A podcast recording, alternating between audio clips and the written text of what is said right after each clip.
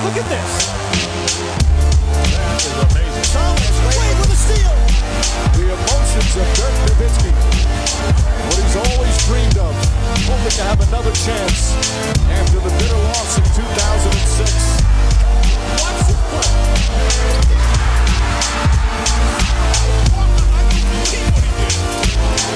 That is amazing.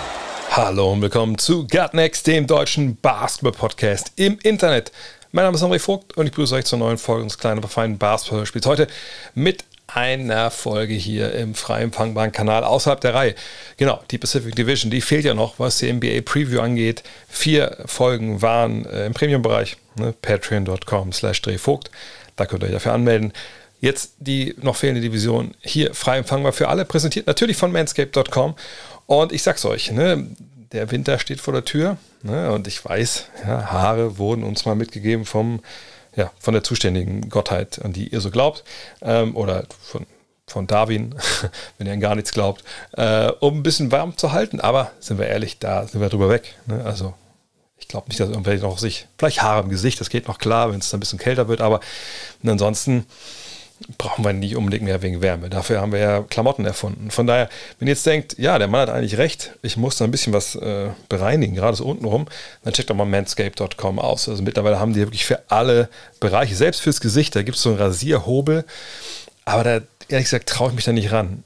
Also A, traue ich mich ran, weil wenn ich jetzt meinen, diesen schimmeligen Bart, den ich so habe, äh, wegrasieren würde, dann wäre das also ich, also nee, kann es kann ich machen, kann ich mir nicht mehr angucken, das sieht doof aus. Ähm, und zum anderen würde ich aber auch sagen, nee, das wäre mir auch ein bisschen zu gefährlich, weil ich aber weiß, ich habe eine ziemlich zittrige Hand. Das, das würde nicht, nicht gut enden. Da gucke ich lieber an Lawnmower 4.0 oder an den Weed Wacker, da, da, da passiert mir nichts, das ist alles gut auch untenrum. Von daher checkt doch mal äh, mit dem Code NEXT20 NEXXT20 kriegt ihr 20% auf alles, 30 Tage Geld zur Garantie, Free Shipping. Äh, das lohnt sich auf jeden Fall. Und was sich auch lohnt, bevor es gleich losgeht mit Dean Walle und der Pacific Division, wenn ihr Abonnent seid vom Gut Next Magazine, ihr bekommt hoffentlich jetzt am Montag, wäre ganz schön, oder am Dienstag vor Saisonbeginn die dritte Ausgabe. Und das ist ja unsere NBA Preview. Äh, seit Donnerstag ist die ja schon beim Versender. Wir dachten, die wäre vielleicht ein bisschen schneller dann auch bei euch, aber wie es dann immer so ist, Post und so, Covid, naja. Jedenfalls kommt die jetzt, die ist auf dem Weg zu euch. Ähm, und wenn ihr Abonnent seid, ja, erstmal schön vielen, vielen Dank, dass ihr dieses erste Jahr dabei wart.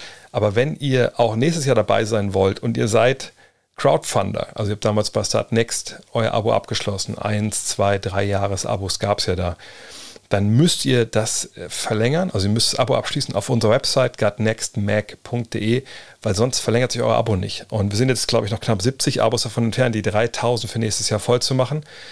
Umso früher wir aber wissen, natürlich, ne, wie viele Abos wir haben, umso besser. Dann können wir planen nächstes Jahr wegen Papier, ne, können Sachen vorbestellen, Versandtaschen etc. Also die große Bitte an euch, ne, checkt mal. Wenn ihr es nicht mehr in eurem E-Mail-Postfach findet, dann schickt eine Mail an äh, nee, an Ad nicht, sondern schickt eine Mail, Info, oh Gott, oh Gott, oh Gott, schickt eine Mail an info at gutnextmac.de.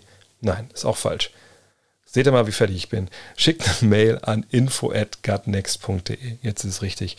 Dann gucken wir nach, habt ihr crowdfunded, seid ihr eh schon über die Website registriert. Nur es wäre ja blöde, wenn ihr denkt, ihr habt nächstes Jahr das, das äh, Abo sicher und dann, wenn wir jetzt die 3000 Abos voll kriegen, dann werden wir natürlich noch bis, sag ich mal, in Januar hinein das offen lassen für alle, ne, dass sie ihre Abos abschließen. Äh, aber dann irgendwann werden wir wieder dicht machen fürs nächste Jahr. Und, ne, wir nähern uns jetzt bei, bei, Nummer 3 auch schon wieder ausverkauft. Von daher checkt auch bitte nicht, dass irgendwer nachher dasteht und eure Ausgabe nicht bekommt. Das wäre ja nicht so schön. In diesem Sinne, sorry für den konfusen Anfang. Viel besser wird es, glaube ich, jetzt nicht bei der Pacific Division, wenn momentan alles ein bisschen schwierig ist. Aber dennoch, viel Spaß damit. Hallo und willkommen zu Gutnext, dem deutschen Basketball-Podcast im Internet. Mein Name ist André Vogt. Und ich bin Dean Walle. Und gemeinsam grüßen wir euch zum Abschluss, deswegen auch hier im Free TV-Kanal von Gutnext, der NBA Preview 2022-23. Wer jetzt wissen, in der kommenden Woche beginnt die neue Spielzeit. Und wir haben fünf der sechs Divisionen bereits besprochen. Immer alphabetisch gehen wir da durch. Und heute gibt es die letzte. Und das sind die Teams der Pacific Division. Also namentlich äh, sind das natürlich dann die Golden State Warriors, die LA Clippers, die LA Lakers, die Phoenix Suns und die Sacramento Kings. In der Reihenfolge gehen wir durch. Und ähm, ja, wir werden schauen, was erwartet die neue Saison, was erwartet die Teams der neuen Saison, was äh, war los im Sommer. All diese guten Dinge. Und anfangen tun wir in Golden State. Und äh, ja, da ist jetzt auch einiges passiert. Noch zuletzt, also vergangene Nacht, denn äh, Jordan Poole und Andrew Wiggins, die haben beide neue Arbeitspapiere erhalten von dem Management um äh, Bob Myers und das war muss man ich schon sagen, das war nicht so schlecht dotiert, was sie da äh, bekommen haben. Da reden wir ja nochmal drüber, wie, wie wir denken, ob das, das clever war oder nicht. Jedenfalls, die sind jetzt längerfristig gebunden. Ähm, und im Sommer ist ebenfalls eine Menge passiert. Und zwar das folgende. In der vergangenen Jahr, ihr wisst ja, sind Meister geworden, ne, nach 53 Siegen in der regulären Saison. Und dann gab es den, ja, dann doch relativ großen Aderlass von ein paar Jungs, die einfach wirklich auch ihren Teil dazu beigetragen haben, dass man den Titel gewonnen hat. Otto Porter Jr., ja, sogar stimmt, gestartet in den Finals, dann raus. Ähm, Gary Payton, der Zweite, ist weg. Manja Bielica ist weg, der ist sogar zurück in Europa. Das gleiche gilt, also gleich, dass, in denen es weg sind, für Damian Lee und für Juan Toscano Anderson. Und die wurden in Anführungszeichen ersetzt durch Dante DiVincenzo, Michael Green und in der Draft kam Patrick Baldwin und Ryan Hollins. Dean, das war vergangenes Jahr, weiß ich noch, da saßen wir hier und du sagst, ja, also ja, ich würde mich äh, schon sehr wundern, wenn die nicht um Titel mitspielen. Ich war da ein bisschen vorsichtiger, aber ich dachte, ah, wer weiß, was mit Clay Thompson ist, äh, wie, wie kommt der zurück? Ne, ähm, im Endeffekt sind sie halt äh, Meister geworden äh, in einem Jahr, wo eigentlich Steph Curry in der regulären Saison gar nicht so einen geilen Ball gespielt hat. Aber äh, es lag ihm auch daran, dass der Rest, ne, der Supporting Cast, der ja vor zwei Jahren einfach dann nicht gut genug war, ähm, einfach wahnsinnig aufgedreht hat über das ganze Jahr. Und ich habe eingangs über, über Wiggins und Poole gesprochen. Ähm, die waren ja zwei dieser Jungs aus der ja, anderthalbsten Reihe, sage ich mal, die Vollgas gegeben haben. Und äh, Wiggins, der hat jetzt einen äh, neuen Deal unterschrieben, der ihn, was haben wir jetzt genau, vier Jahre 109 Millionen Dollar bezahlen wird. Und ähm, der gute Jordan Poole, der zuletzt ja eher als äh, Opfer eines Rummelboxers äh, Nachrichten gemacht hat, der hat für vier Jahre und 140 Millionen unterschrieben. Erstmal vorneweg, äh, wir reden ja die ganze Zeit schon darüber, wie teuer diese Mannschaft der Golden State Warriors ist. Denn äh, jeder Vertrag, der ausgegeben wird, ne, das ist ja nicht nur das Geld jetzt, äh, was der Spieler bekommt an Gehalt, sondern da kommt dann noch Luxussteuer obendrauf, etc. pp. Diese kommende Saison geben sie knapp 190 Millionen aus. Fürs kommende Jahr also 23, 24, stehen wir jetzt schon bei 216,6 Millionen Dollar, ähm, meines Wissens NBA-Rekord. Und da kommt ja nochmal Steuer obendrauf. Ähm, ist das eigentlich ein nachhaltiges Geschäftsmodell, was die da fahren? Oder würdest du sagen, dass äh, angesichts solcher Zahlungen, und wie gesagt, eine Luxussteuer und all die Sachen kommen noch on top, ähm, dass da nicht vielleicht bald einmal gegengesteuert werden muss äh, vom, vom Management und vom Besitzern, dass vielleicht dieses Team, was wir jetzt da sehen, nimmt all diesen Namen, all diesen äh, Millionenbeträgen dahinter, dass wir das 2023, 2024 vielleicht gar nicht wirklich in San Francisco an den Start sehen gehen.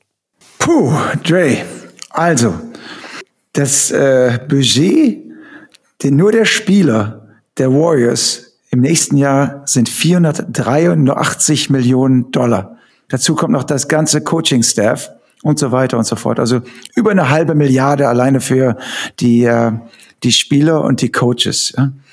Äh, das ist auch für einen Besitzer wie Joe Lacob äh, kein Pappenstiel. Das müssen wir schon so sehen. Das äh, geht natürlich nicht immer so weiter, denn das Geld muss ja irgendwo herkommen. Klar, die, die haben die Titel gewonnen. Joe Lacob ist Milliardär, auch wenn er mal irgendwo ein bisschen Geld verliert. Ich glaube, das tut ihm gar nicht so weh. Ähm, und ich denke aber, äh, die Warriors sind als Marke, haben sich so etabliert und der Wert der Warriors ist so gestiegen als Franchise, also wenn er die wieder verkaufen würde, dass das Geschäftsmodell doch noch intakt ist. Ähm, ich glaube nur, dass man das nicht immer weiter spinnen kann. Und da kommen wir dann natürlich sofort zur Personalie Draymond Green. Ähm, lassen wir jetzt erstmal diese, diese Aktion des Sommers äh, aus oder des Septembers. Wir waren auch immer außen vor. Und äh, der Junge will auch nochmal seinen Vertrag verlängert bekommen in der Zukunft. Und äh, auch nicht für Peanuts, sondern auch für mindestens nochmal, ich würde vermuten, 20, 25 Millionen pro Jahr. Also irgendwann ist das Maß voll. Ähm, es kommt ja noch dazu, dass, dass selbst der äh, ähm, ähm, Also das in der ganzen Mannschaft, dass der äh, Clay Thompson, dass der Vertrag äh, bald verlängert werden muss. Also Wiggins ist gerade verlängert worden und äh, Kevin Looney ist gerade verlängert worden. Also äh, jetzt kommen die ganzen jungen Spieler wie Jonathan Kuminga, Wiseman, Moody, die alle schon sehr gut spielen und kurz vor einer Verlängerung stehen nach diesem Jahr. Wo soll das ganze Geld herkommen? Also ich glaube, irgendwann sagt der Besitzer tatsächlich, ähm, jetzt müssen wir doch mal zusehen, dass wir hier den einen oder anderen Einschnitt vornehmen. Und äh, also 140 Millionen für Jordan Poole ist schon eine Stange Geld. Das war zwar zu erwarten, nachdem äh, Tyler Hero für 135 Millionen unterschrieben hat, dass, dass Jordan Poole ungefähr in der gleichen Preisklasse liegt. Äh, es hat mich sehr gewundert, dass sie es auch noch geschafft haben, Andrew Wiggins nochmal für 109 Millionen äh, an äh, den Verein zu binden. Ähm, aber es sind natürlich Beträge. Ja, es ist also eine unglaublich teure Mannschaft. Und dann haben wir natürlich die große Frage, äh, wie sehr äh, tut dieser Punch von Draymond Green ist, äh, Jordan Poole noch weh. Äh, das Pflaster, diese 140 Millionen, machen da natürlich viel wett. Ja? Aber ist damit dann auch gleich die Chemie gekittet in dieser Mannschaft? Wenn also am Anfang dachte ich, Prügeleien kommen immer wieder vor. Als ich das, das erste gehört habe, oh, Prügelei im Training, Draymond Green verpasst Jordan Poole eine. Aber dann habe ich die Schrumme noch mal gesehen und mir noch mal mehrmals angeschaut. Also das war ein richtig aggressiver Punch wie beim, wie beim Boxen, wie bei so einem Streetfight. Ähm, der hat ihn noch voll getroffen. Und da erstmal das Vertrauen aufzubauen innerhalb dieser Mannschaft. Es geht dann ja nicht nur zwischen Jordan Poole und Draymond Green, sondern die ganze Mannschaft muss ja zusammenkommen und sagen, hey, wir sind alles wieder Freunde und äh, wir funktionieren als Einheit. Wir leben davon, dass wir äh, so eine Team-Chemistry haben, die funktioniert. Äh, da bin ich tatsächlich mal gespannt. Das ist für mich eine der größten Fragen. Da sagt dann Draymond Green, äh, ja, okay, ich, ich entferne mich jetzt erstmal vom Team, nur um dann quasi ein paar Tage später äh, wieder vom Verein zu hören zu bekommen, nein, alles äh, wie gehabt. Intern gibt's noch mal eine Strafe, aber ist bei jedem, äh, beim, beim Saisonauftakt ist er dabei. Ähm, das ist schon äh, für mich ein bisschen zu früh. Also man muss ihn ja nicht gleich für ein ganzes Jahr rausnehmen, aber zu zeigen, dass das nicht okay ist, also als Signal an die Mannschaft, an die Liga, an die Leute, die zugucken, äh, das ist für mich also nur normal. Also dass du wenigstens sagst, okay, für die ersten vier Wochen oder ersten fünf Spiele oder acht Spiele, äh, das war so mein Tipp, so fünf bis acht Spiele ähm, äh, Minimum kommst du jetzt erstmal, äh, bleibst jetzt erstmal außen vor und siehst zu, dass du dich langsam wieder in die Mannschaft reintastest und äh, dass du dich demütig zeigst. Der Typ geht natürlich auch immer sofort ans Mikro in seinem eigenen Podcast und äh, der macht Sachen auch immer zwischendurch immer ein bisschen schlimmer. Es mag zwar toll sein, dass er dadurch äh, mehr Zuhörer bekommt, aber halt dich doch einfach mal zurück, ja, und lass da einfach mal ein bisschen Gras über die Sache wachsen. Also Draymond Green ist ja auch, das müssen wir mal ganz ehrlich, der hat zwar in den Finals nochmal ganz gute Leistung gebracht, aber äh, der ist schon nicht mehr der gleiche Draymond Green, den wir noch vor ein paar Jahren gesehen haben. Also offensiv kannst du ihn echt tatsächlich stehen lassen. Und äh, ja, defensiv macht er noch einen guten Job, aber du merkst, dass die Athletik ist nicht mehr ganz die gleiche und sein, sein Einfluss aufs Spiel ist nicht mehr ganz so groß. Er ist natürlich der Playmaker, ich verstehe das. Der hat schon einen großen Wert für die Mannschaft, ja. Aber wie groß ist dieser Wert noch, wenn du so viele andere Spieler in der Mannschaft hast, die auch wirklich Basketball spielen können, ja? Und du hast dann so einen Unruheherd, der halt immer mal auch für eine negative Überraschung gut ist. Ja? Also ich bin ähm, da hin und her gerissen, äh, sind natürlich für mich immer noch äh, eine absoluten Favoriten im Westen, keine Frage, diesen Titel zu gewinnen und Western Conference natürlich zu gewinnen. Aber äh, da brodelt es, da brodelt es. Ich sehe, dass da ähm, ja, die Leute haben zwar alle Geld bekommen, aber ich, ich glaube, das Management wird ja nicht mehr so lange äh, den Daumen drauf halten. Und äh, auch irgendwann sagen, sagen die Jungs, hey, auch die Mitspieler werden irgendwann sagen, hey Draymond, also es geht nicht mehr. Ja? Und äh, dann könnte die Personale Draymond Green schnell auch zu einem äh, in äh, Trade-Gerüchten aufkommen. Also du, du wie ich, wir haben wahrscheinlich beides gehört, dass Draymond halt den gleichen Agenten hat wie LeBron, dass äh, Draymond sich auch gut vorstellen könnte, bei den Lakers nochmal für zwei Jahre zu unterschreiben nach dieser Saison äh, oder vielleicht auch Trade jetzt schon. Also es sind so viele Sachen, die da gerade passieren. Das ist ja fast wie der FC Hollywood, habe ich gesagt.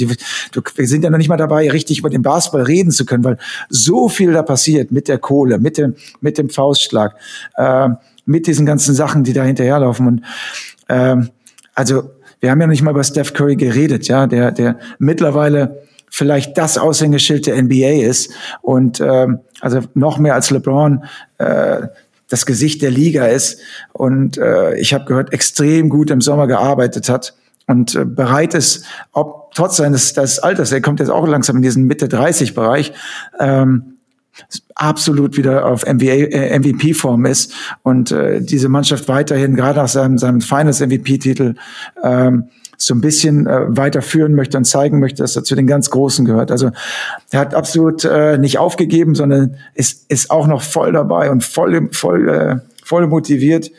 Äh, also es sind so viele Sachen, die, die, mich so, die mich so hin und her reißen, dass ich tatsächlich sagen muss, äh, also Verpflichtungen alle gut, die Mannschaft ist zusammen.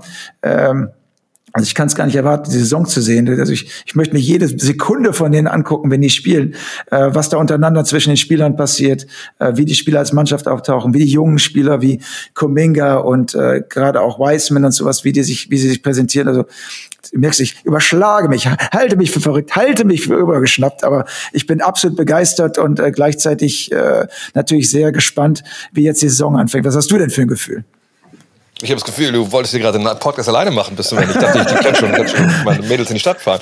Ähm, ja, das, ich, meine, ich gebe dir recht, natürlich, das ist, das ist natürlich jetzt eine, eine Franchise mit, mit einer Menge Themen. Ähm, ich habe ja schon in meinem Podcast hier auch in anderen Folgen schon öfter über, über Raymond jetzt gesprochen. Hm, vielleicht fangen wir damals mal an. Also, was das finanziell und Raymond angeht, ich denke, dass äh, natürlich es die Möglichkeit gibt, dass er nächstes Jahr äh, aus seinem Vertrag aussteigt, er Spieleroption und, und die Lakers werden ein bisschen Cap Space haben, so wie es aussieht. Und dann kann er natürlich sagen, ja, dann gehe ich doch dahin.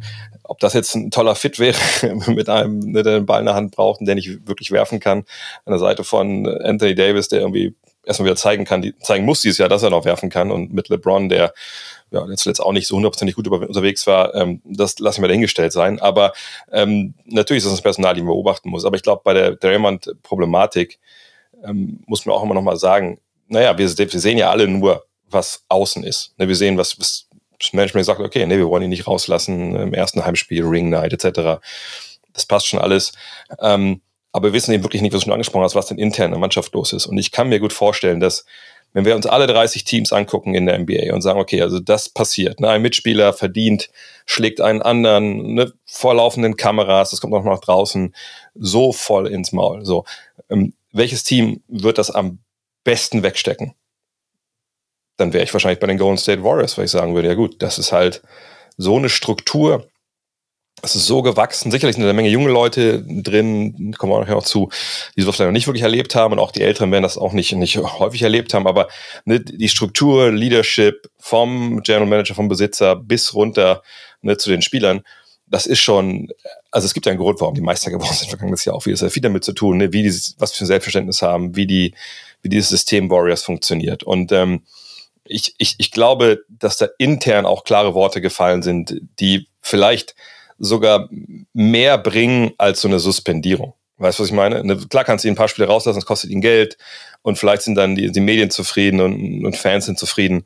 Aber im, am Ende des Tages brauchst du die Einsicht bei Draymond Green, dass das nicht geht, dass das nicht mehr vorkommen darf und dass das so auch nicht mehr vorkommen wird, wenn er denn da weiterhin Basketball spielen will. So und ich, ich habe wirklich ein großes Vertrauen in diese Organisation in, in Golden State, dass die genau da die richtigen Worte gefunden haben. Und Draymond Green bei all seiner Impulsivität und bei all den Sachen, die passiert ist in den letzten Jahren ja auch schon, ne, er tritt ja Leute noch gerne mal in den Sack und so, ne, das, das, das wird bei dem angekommen sein, da bin ich mir relativ sicher. Und ich meine, Jordan Poole hat es schon gesagt, wenn Jordan Poole noch ein Problem damit hat, dass er jetzt Schlag abbekommen hat äh, und er braucht noch ein Pflaster, ja, kann er sich einen Kontoauszug draufkleben. So, ich glaube, dann ist eigentlich, dann ist nicht alles wieder gut, ne? Geld heilt nicht alle Wunden, aber das, das Commitment ist ja da. So. Und im Endeffekt ist ja nicht er in der Bringschuld jetzt, sondern das ist halt äh, Green der will seinen neuen Vertrag noch verdienen. Und natürlich sind da, spielen auch viele Dinge da, da rein, die nicht rational sind. Ne, du wurdest geschlagen, ne, wenn einer von uns beiden geschlagen wird von einem anderen Typen, dann müssen wir erstmal gucken, dass das irgendwie ne, sich wieder einrenkt. Aber das ist auch die Aufgabe natürlich von Green, da auf Pool zuzugehen. Pool muss natürlich auch zulassen, aber das müssen wir abwarten. Die Kohle finde ich halt in dem Sinne wichtig, weil ähm, das, ich meine, klar, die, die drucken Geld mit ihrer neuen Halle, die sind in San Francisco, das ist die Bay Area, das ist die Tech Money, ne, die, die, die verdienen ja sehr, sehr viel Kohle damit. Ne, ähm, aber ne, das ist wirklich, ich meine, Green ist halt die, die, die Sollbruchstelle, glaube ich. Ne, wenn der nächstes Jahr aussteigt und der will, was ich 25 plus Millionen haben im Jahr, da kann ich wirklich vorstellen, dass sie sagen, nein. und sagen, ey, pass auf, ne, du bist jetzt 33, 34, der Deal, je nachdem wie lange der laufen soll, ne, bringt dich in einen Bereich rein, wo wir ganz klar sagen müssen, ey, wir haben kein Vertrauen, dass du da noch so wertvoll bist für uns, wie du es jetzt bist. Und du bist momentan wahrscheinlich der zweitwichtigste Spieler. Ähm, den Deal wird er nicht bekommen, da bin ich mir relativ sicher. Und wenn er dann geht, dann endet, beendet das natürlich diese Ära eigentlich, ne, der Warriors. Aber dafür hast du ja die ganzen Youngster, wenn wir zu denen mal kommen wollen, dass die irgendwann übernehmen können. Und da denkt man natürlich direkt an Jonathan Kuminga, der da so ein bisschen ne, so mit Bleistift im Depth Chart drinsteht hinter, äh, hinter Green. Und das ist generell, finde ich, dieses Jahr so ein bisschen das Thema, ähm, dass dieser Plan der Warriors, hey, wir waren zwischendurch schlecht, ja, aufgrund von Verletzungen etc. Wir konnten früh draften, wir haben ein paar High Potentials gezogen. Die entwickeln sich jetzt. Unsere Veteranen, die finde ich im Singflug Mitte, Ende 30. Ähm, und irgendwann übernehmen die Youngster und wir bleiben trotzdem jetzt über längere Zeit gut und brauchen keinen so klaren Neuaufbau.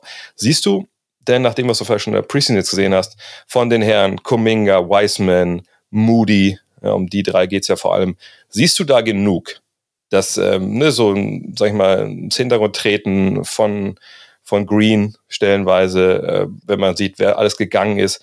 Siehst du diese Youngster bereit dafür, diese größeren Rollen zu übernehmen, die ja durchaus jetzt da sind, wie gesagt, nach dem Abschied dieser wichtigen Rollenspieler? Ja, also Otto Porter Jr., Gary Payton, der Zweite und Nemanja Bielica äh, sind natürlich gute Spieler, aber ähm, die Warriors haben sehr, sehr gute Spieler, äh, auch sehr, sehr gute junge Spieler. Also alle Augen sind natürlich auf äh, Wiseman gerichtet, äh, der letztes Jahr nicht gespielt hat.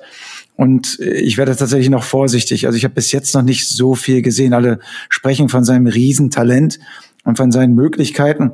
Aber der hat natürlich jetzt auch wieder ein Jahr nicht gespielt und was jetzt in Vorbereitung, ich habe noch nicht so viel gesehen, aber das, was ich gesehen habe, hat mich jetzt noch nicht umgehauen. Also ich habe jetzt nicht äh, äh, äh, irgendwie Moses gesehen, der das Wasser teilt oder äh, äh, irgendwie äh, ein Wiseman, der mich, der mich so fasziniert, dass ich sagen muss, der, der wird jetzt in den nächsten zwei Jahren All-Star. Also das habe ich absolut noch nicht gesehen. Äh, ich glaube, dass der ähm, durchaus noch viel Arbeit vor sich hat, ähm, gerade so zu verstehen, wie es mit Helpside Defense wirklich äh, äh, wirklich funktioniert und äh, auch offensiv seine Rolle zu finden.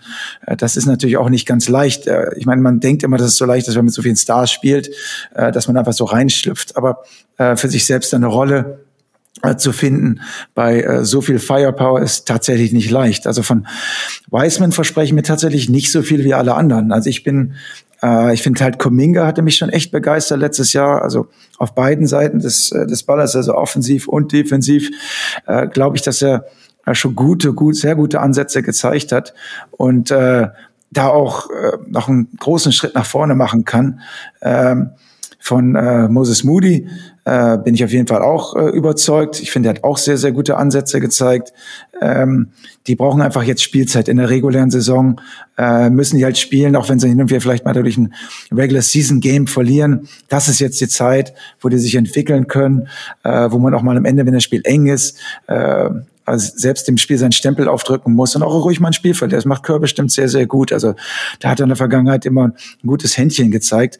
Aber über eine Personalie, ähm, wo ich wirklich glaube, dass ein großer Schritt nach vorne kommen wird, äh, ist natürlich, ähm, ähm, wo bin ich denn jetzt hier? Mich da verloren, passt hier.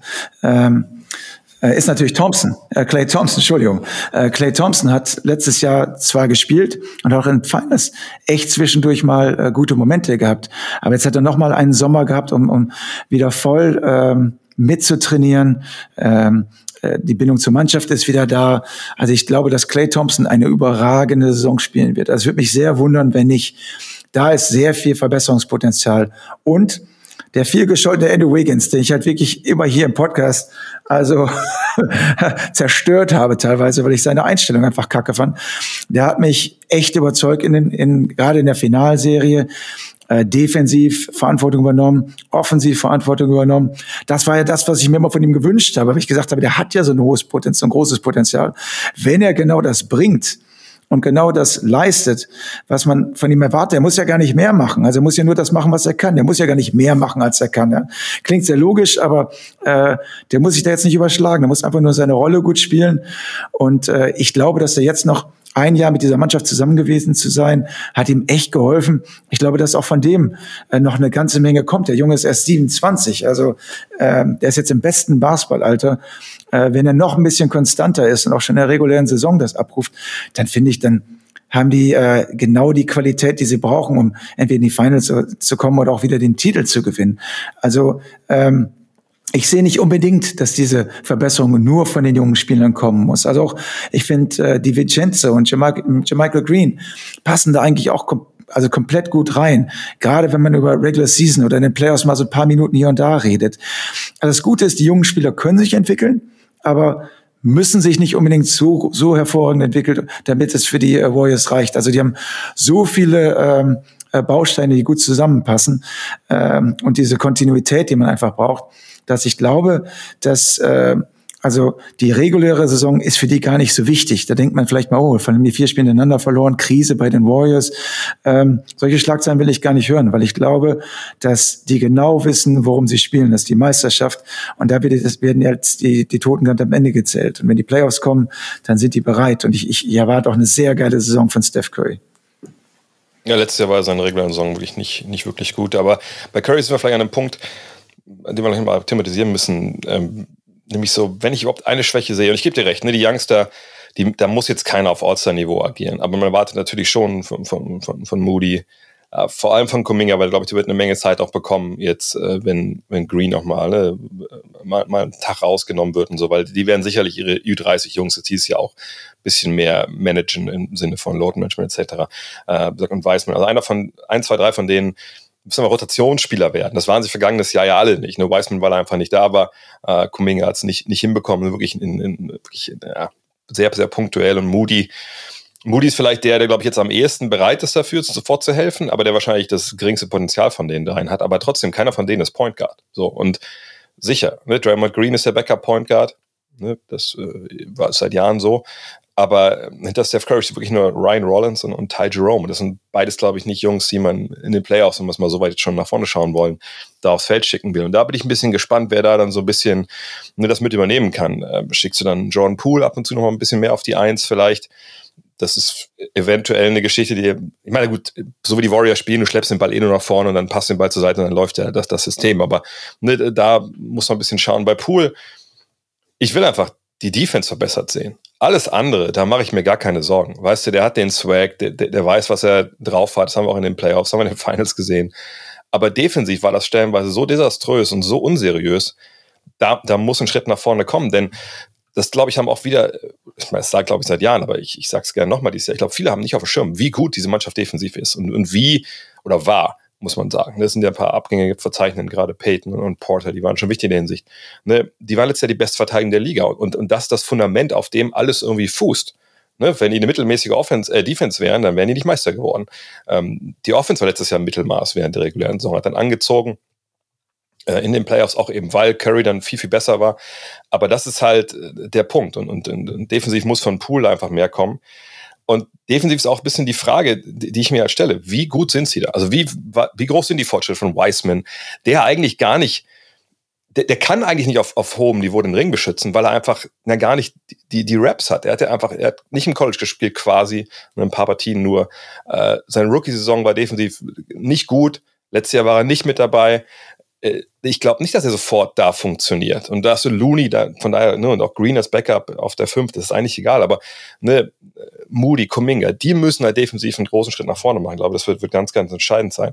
Du hast äh, DiVincenzo und, und Green schon angesprochen. Ähm, DiVincenzo fand ich eigentlich äh, echt eine Verpflichtung, wo ich ein bisschen aufgehorcht habe, weil ich nicht gedacht hätte, dass äh, die Warriors so einen Spieler bekommen. Und DiVincenzo, denke ich, war echt ein Stil der Offseason. Ja, ich meine, DiVincenzo hat bei den Milwaukee Bucks schon eine, ähm, eine hervorragende Rolle gespielt. Und ich fand auch, dass er ähm, also nicht nur ein äh, guter Werfer ist, ein Spot-Up-Shooter ist, äh, sondern gerade seine Energie und defensive Energie, klar, Verletzungsprobleme gehabt, ähm, aber diese Energie verliert man nicht. Ich glaube, dass er da auch äh, von seiner Persönlichkeit sehr gut reinpasst. Wenn du bei den Bucks gespielt hast, dann weißt du schon, wie es ist.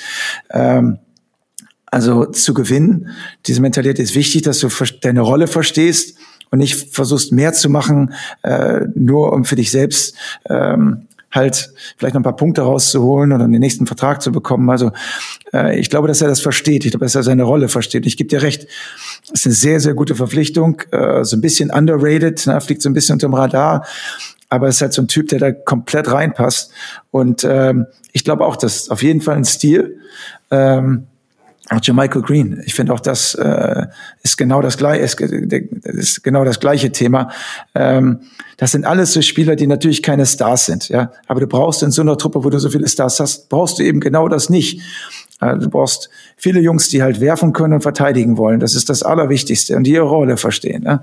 Denn ähm, also wenn du Clay Thompson, Wiggins, äh, Steph Curry hast, äh, das reicht eigentlich schon, um äh, um genug Punkte zu erzielen. Äh, das andere ist praktisch Defense, was du angesprochen hast, äh, wo Clay Thompson allerdings auch, denke ich, ein bisschen besser wird. Ich habe ihn letztes Jahr Finals hat er nicht immer gut verteidigt. Also man merkt, dass ihm da auch so die Raps fehlten und auch die, ähm, ja, die Beine. Das, das war noch nicht wieder so weit. Ich glaube, das wird jetzt in der nächsten Saison auch nochmal wesentlich besser sein. Ähm, ich fand ja, Looney hat sich extrem gut entwickelt, hat äh, defensiv einen echt guten Job gemacht und vor allen Dingen offensiv so viele Rebounds geholt. Ähm, das heißt also, wenn es mit Wiseman nicht klappt, dann lässt er Looney ein bisschen, besser, ein bisschen mehr spielen. Ja. Ähm, die können halt hin und her switchen, wie sie wollen. Jung, alt, die sind so aufgestellt, dass sie jetzt gewinnen können, aber es auch noch über Jahre hinaus so weitertragen können. Auch wenn jetzt Steph Curry schon 34 ist, der lebt ja nicht so wahnsinnig von seiner Athletik. Ähm, ich glaube, dass sie noch eine längere Zeit so weiterspielen können. Und das ist ja für mich mein Unterschied defensiv zwischen Trey Young und Steph Curry. Steph Curry versucht es ein bisschen mehr und bleibt auch nicht so mehr in den Blöcken hängen. Der war für mich ja früher auch immer defensiv so eine echte äh, Liability, so ein echtes Problem. Aber ähm, mittlerweile hat es echt gelernt, äh, schneller wieder, ähm, ja, vielleicht auch mal zu switchen, äh, dass er kurz mit einem anderen Mann dranbleiben kann oder einen Moment länger vom Ball zu bleiben oder wenn der Block kommt, äh, sofort wieder zu recovern, wenn das nötig ist. Also dass er dass da diese, das geht ja immer nur um Zehntel Sekunden, das was vergisst man ja manchmal, aber wenn man sich da so ein bisschen mehr reinkämpft, ein bisschen mehr reinfuchst, äh, dann stehen die ja defensiv sehr, sehr gut, ja, und dann hast du natürlich die, die Müllmänner hinten, wie Draymond Green oder ja eben auch äh, Looney, äh, die halt äh, jederzeit dann da aufräumen werden, wenn da wirklich mal was durchkommt. Also ich halte die defensiv und offensiv für echt gut positioniert, auch wenn Verletzungen passieren oder wenn äh, mal diese Spiele kommen in der Mitte der Saison, wo die Stars vielleicht nicht mehr so die ganz große Motivation haben, dass sie da echt gut durchkommen. Ja, also ich, wenn wir direkt jetzt mal zum, zum Over-Under kommen und ähm, zum, zum Status. Ich meine, das ist natürlich ein Titelfavorit, ist der Titelverteidiger. muss auch sagen, ich habe das letztens sogar für die Athletic gelesen. In den letzten 50 Jahren haben nur zwölf Teams überhaupt den Titel verteidigt, also ist trotzdem sehr, sehr selten. Aber sie sind ein Favorit, keine Frage. Ähm, das Over-Under steht bei 51,5. Da würde ich auch drüber gehen, so 52, 53, 54 Siege sehe ich da durchaus. Sagt vergangenes Jahr ähm, Curry einfach nicht keine gute Regular Saison gespielt, trotzdem hat man 53 Spiele gewonnen. Clay Thompson war lange nicht dabei, Draymond Green war lange nicht dabei. Ich glaube sogar, die gehen relativ klar drüber, auch wenn sie natürlich Load Management betreiben, aber die Youngs sind noch besser.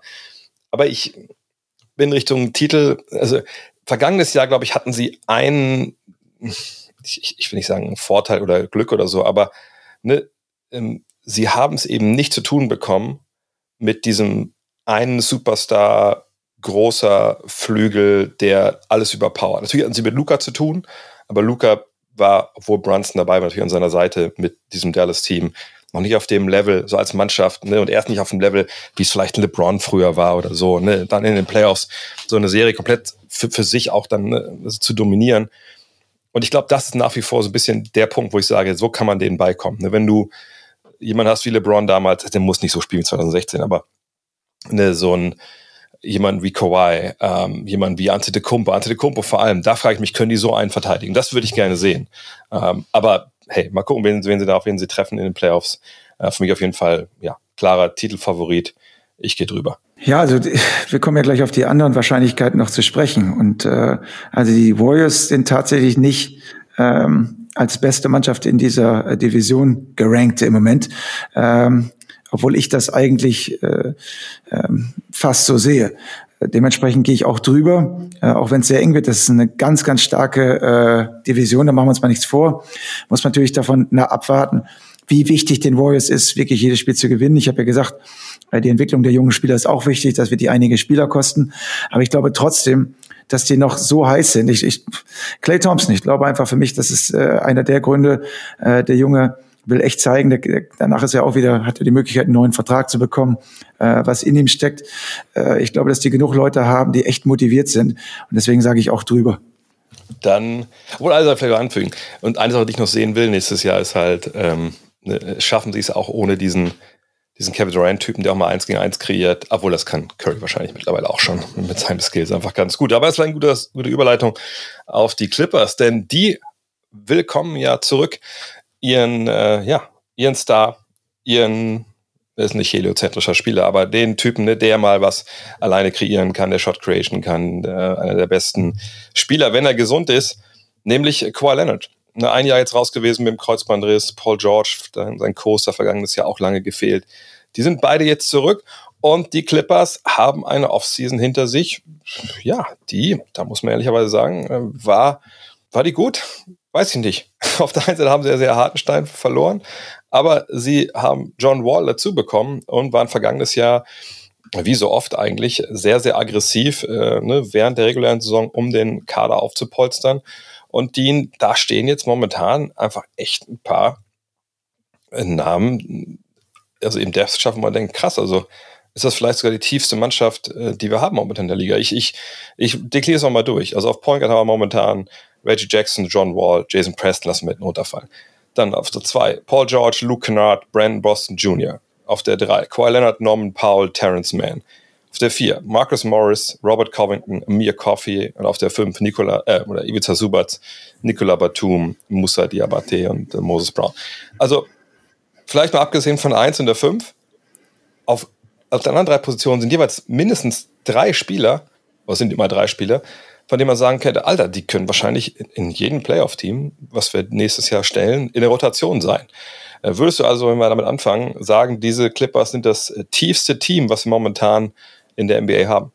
Könnte man fast so sagen. Also ich sehe gerade, die sind so elf tief, ähm, die man jederzeit spielen lassen kann. Ähm, da könnte man schon fast sagen, also Luke Kennard, der wirklich bei jeder anderen Mannschaft mindestens ein guter Rotationsspieler ist, vielleicht wahrscheinlich ein Starter ist, äh, der könnte sogar aus den Top Ten der eigenen Mannschaft rausfallen. Ja, also er wird natürlich seine Minuten kriegen und äh, ich finde es auch ein extrem wichtiger Spieler. Aber äh, nur um zu verdeutlichen, wie äh, qualitativ hochwertig diese Mannschaft besetzt ist und wie tief sie eigentlich ist, ja, und alles mit äh, erfahrenen Spieler, erfahrenen Spielern. Also ich äh, ähm, für mich ist natürlich der, der, die große Frage äh, Gesundheit in dem Team. Ähm, das muss man bei der Truppe, die noch nie richtig so zusammengespielt, also bei den richtig, bei den drei großen, bei den drei großen Namen, ähm, das sind natürlich äh, Kawhi Leonard, äh, Paul George und dann jetzt auch die Verpflichtung von John Wall, ja.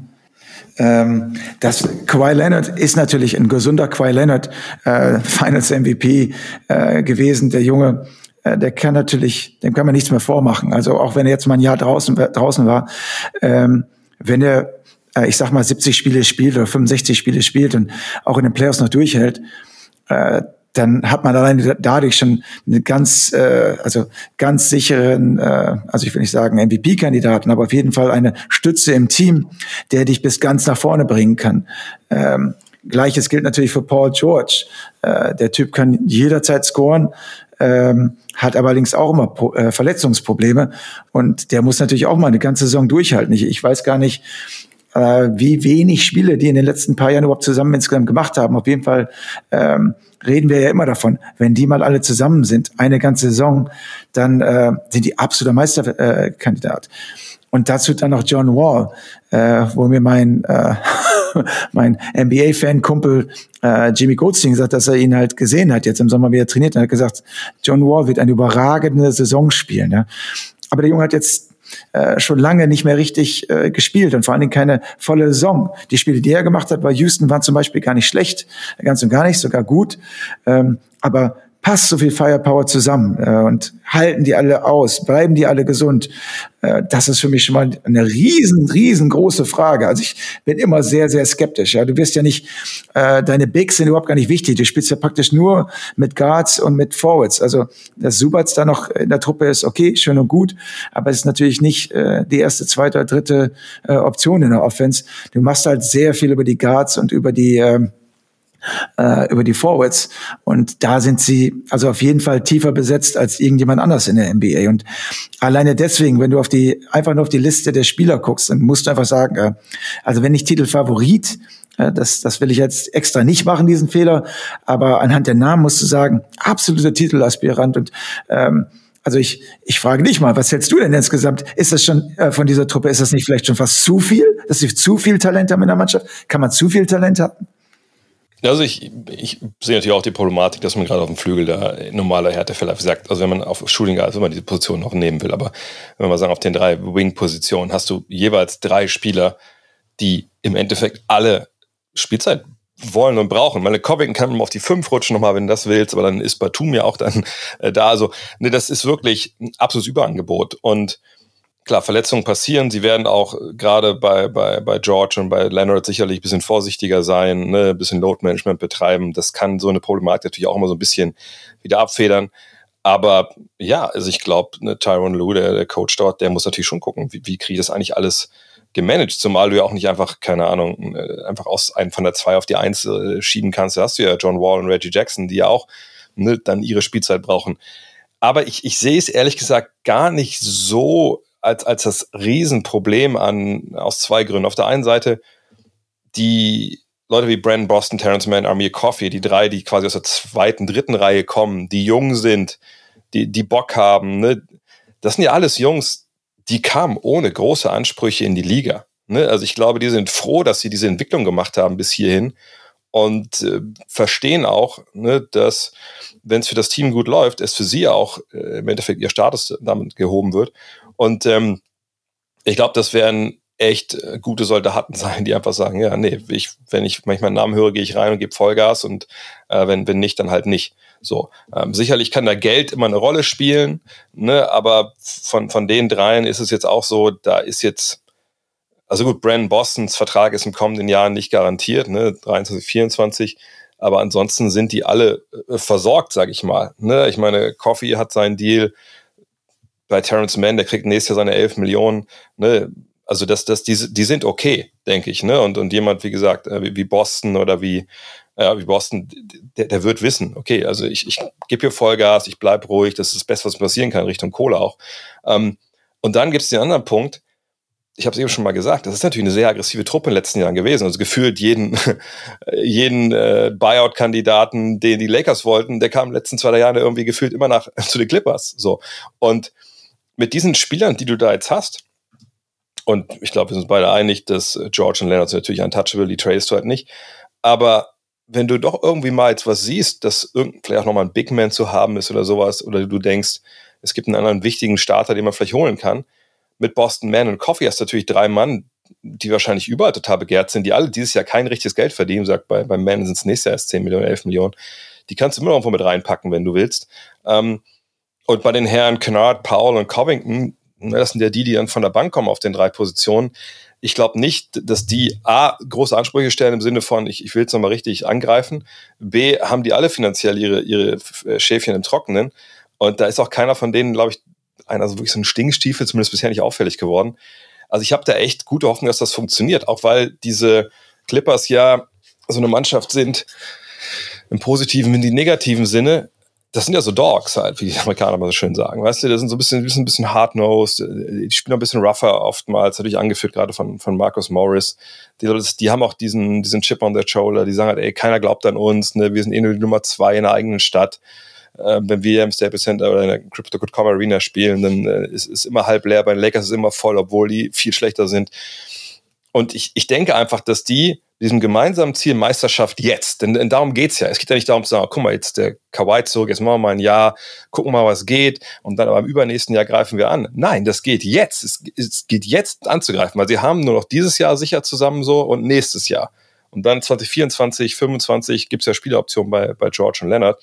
Wer weiß, ich möchte auch nicht, dass, dass Leonard dann nochmal weggeht, aber wer weiß, was es dahin ist. Und du sagst, es ist eine Mannschaft, wo die Protagonisten, die in, der ersten fünf stehen, ich glaube sogar alle über, über 30 sind. Na, super ist noch nicht. Äh, ne, also die, die wollen jetzt. Und ich habe gutes Gefühl, dass Tyron Lou das auch ne, gut navigiert. Vergangenes Jahr haben die einen guten Job gemacht, obwohl so viele Stars verletzt waren. Und das Einzige, was ich im Kader wirklich halt problematisch sehe, ist halt Subats. Ich meine, du hast gesagt, die werden viel klein spielen, ne, mit, mit Covington auf der 5, mit Batum, whatever. Aber ich, ich glaube, in der regulären Saison, da musst du schon hoffen, dass, obwohl Diabate und Brown sind beide noch relativ jung, beide eher so Projekte, da würde ich mir schon wünschen, dass du da noch irgendwen holst. Aber wenn du auf irgendeiner Position nochmal einen Veteranen brauchst, der irgendwie ein paar Minuten frisst und verteidigt und, und, und vorne abrollt, naja, den findest du schon am ehesten, sage ich mal, also von allen Positionen. Von daher, ich mache mir keine Sorgen. Ich mache mir auch um John Wall keine Sorgen, weil ich denke, dass der nach dem Jahr jetzt, hat er quasi ein Sabbatical gemacht, auch Bock hat, oben mit anzugreifen. Also ich, ich sehe sie schon als einen der, der klaren Titelkandidaten an, einfach weil es, es da so wenig Fragen gibt. Ähm, was, wenn du mal guckst auf die Einzel mit Reggie Jackson und John Wall, ähm, hier in dem, äh, in dem Death was ich hier vorliegen habe, steht Jackson auf der Eins. Wen, wen würdest du starten lassen von den beiden? Okay, also ich denke, dass äh, Reggie Jackson tatsächlich im Moment für mich Stand heute, es ist seine Mannschaft, dass du ihn weiter starten lassen musst. Ähm, ich glaube nicht, dass du Reggie Jackson, der so ordentlich gespielt hat und der da war, als alle verletzt waren und äh, die Mannschaft mit in die Playoffs geführt hat und äh, wirklich gute Arbeit geleistet in den letzten Jahren, dass du ihn auf die Bank setzen kannst. Also das ist allein die Politik dahinter. Da geht es gar nicht mal um das Basketballerische. Äh, da muss John Wall erstmal von der Bank kommen.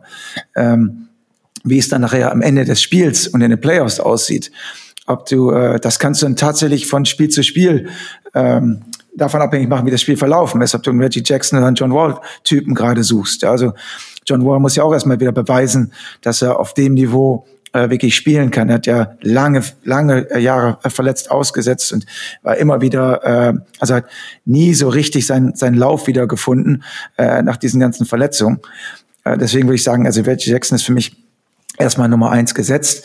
Äh, ich sehe sogar, dass äh, Terrence Mann äh, auch durchaus äh, seine Chance verdient hat, äh, viel zu spielen. Ich halte unheimlich viel von dem Jungen, der auch mit äh, so einem Energiebündel ist, der immer Vollgas gibt und äh, dem Spiel seinen Stempel aufdrückt, einfach, dass er der das Tempo immer wieder hochhält. Ja? Und da weiß ich gar nicht, ob John Wall noch in der Lage ist, dieses Tempo mitzugehen. Ich spreche ihm das jetzt nicht ab. Ich habe ihm einfach nur nicht spielen sehen mit dem Spieltempo jetzt in den letzten Jahren. Das muss man tatsächlich erstmal sehen. Äh, die waren jetzt noch nicht in der Position, wo das wirklich gefordert war. Ähm, von, von, daher würde ich sagen, dass John Wall vielleicht erstmal auf der, auf der Rückbank sitzt, aber mit viel, viel Qualität und viele Minuten auch in der Regular Season kriegen wird. Und ähm, dann vielleicht irgendwann äh, auf die Fahrerseite kommt, wenn, äh, wenn die Saison weiter äh, fortgeschritten ist und wenn dann wirklich so die Rotation der eigenen Mannschaft nochmal so feinjustiert werden. Das traue ich John Wall dann schon zu. Aber gut, ich ziehe jetzt nach Los Angeles. Ich, weiß, ich glaube, das ist jetzt kein Geheimnis mehr. Und ähm, also die Clippers ähm, versuchen eine neue Identität aufzubauen. Also es, äh, es ist ganz klar, dass jetzt in die neue Arena wird gebaut. Es muss ein unglaubliches Ding werden, was, von dem, was ich da bis jetzt gehört habe. Ähm, kommt jetzt also auch nach Inglewood, also raus aus der Arena, die sich ganz geteilt haben mit dem aus dem Staples Center, was jetzt ja nicht mehr Staples Center ist, sondern die Crypto.com Arena. Wer weiß, wie lange sich der Name noch hält. Aber ähm, dass die Clippers praktisch ihre eigene Identität in einer eigenen Halle aufbauen. Äh, Steve Baumer ist der reichste Owner der NBA. Also alte, äh, die Microsoft-Kohle geht einfach nicht aus. Ja. Ich glaube, es ist mittlerweile auch 40, 50 Milliarden schwer. Und äh, der ist ja auch ein richtiger Fan und das ist mit dem Geld ganz scheißegal, wenn du irgendwie sagst, du kannst doch, wir können einen Spieler verpflichten und äh, der kostet uns dann aber nochmal richtig. Das ist dem völlig egal. Und äh, der will halt unbedingt gewinnen. Ähm, deswegen bin ich der Meinung, das ist natürlich eine perfekte Mischung, um Meisterschaften zu gewinnen. Aber du hast recht, das Fenster, um wirklich diese Meisterschaft zu gewinnen, äh, das wird immer kleiner. Und ich denke, dass es fast so eine Must-Win-Saison ist. Äh, denn Jetzt haben sie auch keine Ausreden mehr. Also außer es kommt wieder Verletzungen dazu. Denn eine bessere Truppe als die so schnell zusammenzubekommen, als die, die sie jetzt haben, ähm, das wird schon mal verdammt schwierig. Also ähm, ich bin der Meinung, dass ähm, die Clippers also sich in der Stadt Los Angeles einen absoluten Namen machen wollen dieses Jahr mit dieser Truppe und äh, praktisch eine Truppe zusammenbauen, äh, mit der sie die Fans dann äh, in die neue Arena auch äh, ziehen werden. Ich glaube, die werden dies Jahr nicht das spielen, sondern im Saison danach.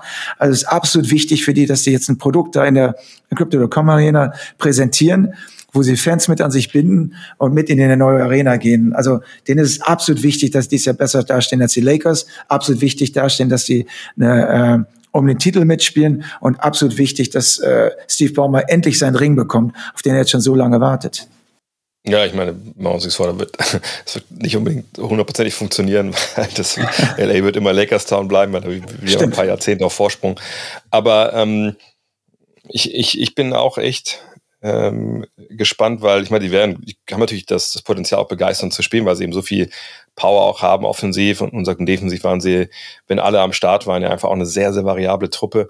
Ähm, aber ich bin auch bei dir, dass das eigentlich äh, Jackson starten sollte, weil was vergangenes Jahr das Riesenproblem bei den Clippers war, war natürlich, wenn Leonard fehlt, ist es halt auch so. Ähm, es war Jackson da der, der Alleinunterhalter im Angriff. Nicht, dass er der Einzige war, der den Ball in den Korb werfen konnte, aber war der Einzige, der seinen Mann schlagen konnte. So, wenn du nicht Marcus Morris irgendwie in, in, in Isolation schicken wolltest, was sicherlich kein Rezept für Erfolg ist. Ähm, und jetzt mit Wall hast du ja jemanden, der ebenfalls, ne, der den Drive hat.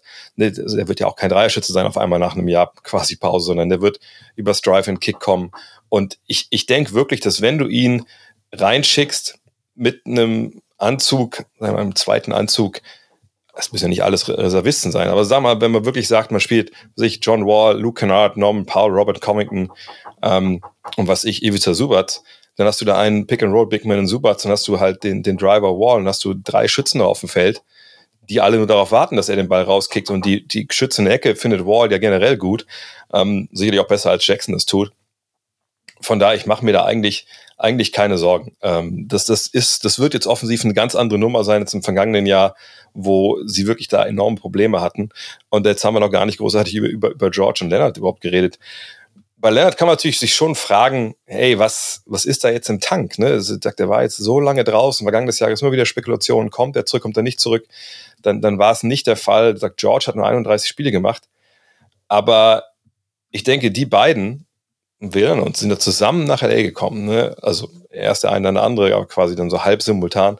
Ähm, ich glaube, die wissen natürlich auch sehr genau, dass das jetzt so nicht die letzte Chance ist, aber eine von noch zwei Chancen, die sie erstmal jetzt so haben.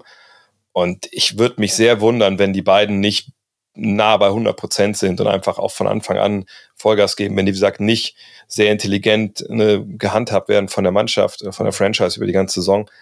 Aber die sind natürlich auch in ihrer Karriere bisher nicht unbedingt Ironman gewesen. Ne? Also ich meine, was kriegst du von denen? Ne? Was haben sie bisher, glaube ich, gespielt? So immer so unter 60 Spiele beide, seit sie in, äh, bei den Clippers sind. Glaubst du, dass das dieses Duo denn ein Meisterschaftsduo ist? Oder sind die nicht zu oft verletzt? Sind die sich vielleicht auch nicht zu ähnlich? Das ist ja eben die große Frage. Ähm, also ein gesunder Kawhi Leonard ist ein Top Ten Player äh, in der NBA. Da bin, da lege ich mich fest. Ähm, offensiv wie defensiv kann sich jederzeit seinen eigenen Wurf erarbeiten. Ähm, ich glaube, in, in, in, in der Midrange macht ihm keiner was vor. Äh, der kann ganz bis zum Korb gehen. Äh, der, also wie gesagt, der ist, der ist kreativ. Der kann die Spieler um sich herum besser machen. Das hat er auch gezeigt bei, bei Toronto. Also ein gesunder Kawhi Leonard ähm, ist eine absolute Maschine. Ähm, ich habe mich auch immer gefragt, passt das sportlich immer mit Paul George? Kawhi war ja derjenige, der gesagt hat, ich möchte Paul George haben. Wenn ich zum Clippers komme, ich möchte Paul George haben. Weil ich hier gefragt habe, warum denn gerade Paul George? Das sind jetzt nicht die, ne, das sind ja die keine, die im Sandkasten zusammengespielt haben, die besten Freunde sind. Äh, Kawhi glaubt halt eben, dass äh, Paul sportlich sehr, sehr gut zu ihm passt. Ja?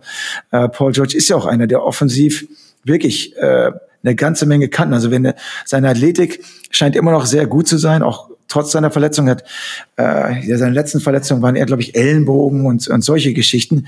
Also seine, ähm, seine Athletik ist durchaus noch gut, kann sich auch jederzeit seinen Wurf erarbeiten, ähm, kann äh, äh, von überall werfen, ähm, hat äh, schließt auch gut am Ring ab.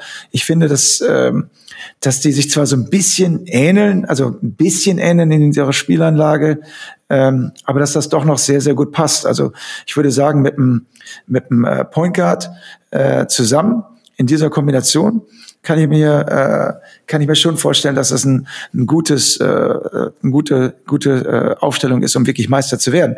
Ähm, die Gesundheit ist ja die ewige Frage. Gerade bei Paul George wird jetzt auch nicht jünger, ne? der ist jetzt auch schon in seinem fast mit 30ern und äh, Quai hast ja auch angesprochen, hat immer wieder irgendwas. Ja. Ich weiß, dass ihm die reguläre Saison sowieso nicht so wichtig ist. Und Quai Leonard, da muss man jetzt nicht erwarten, dass er jedes Spiel 30 macht. Hat er gar keinen Bock drauf. Aber gesund bleiben muss. Ja. Also die, die Knie müssen halten, der Rücken muss halten. Das ist extrem wichtig. Und ob das jetzt endlich soweit ist, nachdem er wieder ein Jahr Pause gemacht hat, ja, also jedes Spiel guckst ja schon fast so, na, wie wegt er sich? hält er noch durch, kann er noch ein paar Spiele machen. Also wenn der nicht richtig spielen kann, wenn die, also ich sage, die Zahl liegt ungefähr so bei bei 110. Sprich, wenn die beiden Paul George und Kawhi Leonard zusammen 110 Spiele in der regulären Saison machen können und dann immer noch äh, fit sind und spielen, dann bist du gut genug aufgestellt, um eine Meisterschaft, um die Meisterschaft zu spielen. Also muss 55 Spiele muss jeder von denen machen äh, zusammen. Also sie müssen 55 Spiele zusammen machen. Dann glaube ich, dann können die, äh, dann können die die Meisterschaft holen. Wenn die das nicht schaffen, dann äh, glaube ich, dann sind die Verletzungsprobleme zu gut, äh, zu hoch äh, und dann wird es auch nicht für die Meisterschaft reichen. Denn ohne die beiden spreche denen das ab, den Titel holen zu können. Ja, die müssen natürlich am, Start sein, aber ich, ich habe hab ein sehr, sehr gutes Gefühl, weil ich glaube, man sieht ja die Handschrift hier, äh, auch von Jerry West natürlich, dem General, äh, nicht dem General Manager, sondern dem, dem Berater dann vom General Manager Lawrence Frank. Sie sind sehr, sehr, sehr variabel. Also sie können eigentlich alles switchen. Sie können äh, dir fünf Mann auf den Hals setzen, die alle Druck am Ball machen können, die alle ähm, auch größere Spieler verteidigen können, zum großen Teil zumindest. Jackson und, und Wall, vielleicht eher nicht, aber alle anderen, ne, sie, sie haben die Hilfe in ihren besten Basketball, den sie gespielt haben vor, vor zwei Jahren, ne, äh, vor zwei Jahren, das war schon verdammt nah dran. Also von daher, wenn wir zum Over-Under kommen, der steht ja bei 52,5. Auch da würde ich sogar drüber gehen, auch wenn das natürlich eine, eine, krasse Verbesserung wäre zum vergangenen Jahr, wo sie nur 42 Spiele gewonnen haben. Aber diese zehn Spiele sind einfach drin. Dadurch, dass vergangenes Jahr einfach so viel Turbulenz da war im, im Kader. Ähm, ich würde mich sehr wundern, wenn die nicht wirklich an, an beiden Enden des Feldes Top 10 wären. Ähm, und wahrscheinlich, ja doch, in der Top 10 ist, glaube ich, ganz gut. Je nachdem, wie viel sie halt auch dann stellenweise resten. Vergangenes Jahr waren sie auch eine Top 10 Verteidigung. Im Angriff wird es viel besser sein. Es ist ein tiefes Team, die auch Loadman schon wegstecken. Von daher, also ich, ich gehe over. Ich sagte, sie sind auch ein Titelfavorit, das ist schon mal Spoiler Alert. Und ähm, klar, Verletzungen können immer passieren, da müssen wir drüber reden, aber das ist schon eine, schon eine wahnsinnig gute Truppe und ich glaube, das ist eine Mannschaft, gegen die einfach auch keiner spielen will, wenn es in die Playoffs geht, wenn die mit allen Mann an, anrücken. Du hast es gesagt, äh, wenn die gesund bleiben, absoluter Titel, Aspirant, wenn nicht sogar Favorit. Aber ich bin skeptisch. Also ich habe die letzten Jahre nicht einmal gesehen, dass, jetzt, dass es gehalten hat bei Paul George und Kawhi Leonard. Ähm, und in der regulären Saison ist denen das eh nicht so wichtig. Ich bleibe jetzt einfach mal drunter, um dir mal Kontra zu geben, damit wir nicht mal das Gleiche sagen, äh, weil ich aber auch ernsthaft äh, glaube, dass es wieder irgendein Problem damit der Gesundheit gibt. Also der, der, der Clippers Fluch, ja, der, der ist ja schon fast legendär. Irgendwie denkt man, wenn nichts falsch gehen kann, dann geht irgendwie was falsch. Ähm, das ist ja noch schlimmer als bei Murphy's Law äh, mit, der, mit der Truppe. Ich habe das Gefühl, dass äh, die müssten eigentlich jedes Jahr die Meisterschaft äh, um die Meisterschaft spielen und jedes Jahr sagen wir am Ende, ah, wäre doch das nicht passiert, wäre doch das nicht passiert, dann hätten sie es wirklich endlich dieses Jahr mal geschafft. Aber es passiert halt bei denen immer irgendwie was. Und deswegen sage ich schon in der Regular Season, da wird wieder irgendwas Dummes passieren, äh, dass es nicht dass es nicht so weit geht, äh, wie die sich eigentlich erhofft haben. Ich, ich bleibe einfach mal knapp drunter, obwohl ich natürlich weiß, wenn die alle richtig zusammenbleiben und und äh, äh und sich richtig schön einspielen, absolute Titelanwärter, aber da dieses kleine Worte wenn, das macht mich halt immer bei den Clippers ein bisschen nervös. Deswegen sage ich knapp drunter. Dann kommen wir noch zu der Mannschaft, äh, für die die Herz der meisten Los Angelinos äh, schlägt. Das sind natürlich die Lakers. So, und ähm, die kamen aus einer Saison 2020, 21, 22, ja, die war sicherlich nicht das, was sich alle dort erhofft hatten. 33 Siege nur und folgerichtig gab es da einen ganz großen Umbruch. Und es gab einen neuen Trainer, Darwin Ham, äh, der löst Frank Vogel ab. Und es kam Patrick Beverly, Dennis Schröder, Juan Toscano Anderson, Lonnie Walker, Walker der Vierte, Jones, Thomas Bryant und Troy Brown. Und gegangen sind Malik Monk, Taylor Horton Tucker, Kent Basemore, Stanley Johnson, Dwight Howard, P DJ Augustine, Wayne Ellington, Avery Bradley. Und sie gedraftet haben sie Max Christie, der es auch ins Team geschafft hat. Die ein vergangenes Jahr, ja, es war, sagen wir mal, wie es ist, war eine Shitshow bei den Lakers von, vom Anfang bis Ende. Ne, der Trade für Russell Westbrook war im Endeffekt einer, der dem Team ne, so wichtige Rollenspieler beraubt hat. Sie, sie kamen nie wirklich auf die Beine. Ähm, Im Endeffekt, ja, wurden alle Saisonziele aber mal komplett unterlaufen.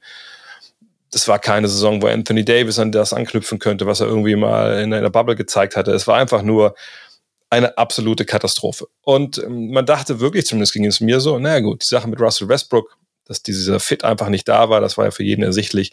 Das wird sicherlich jetzt in der Offseason irgendwie geregelt und die Chancen, dass der wirklich bei den LA Lakers die Saison beginnt, die sind eigentlich bei, ja, nicht bei Null vielleicht, aber ganz, ganz, ganz gering.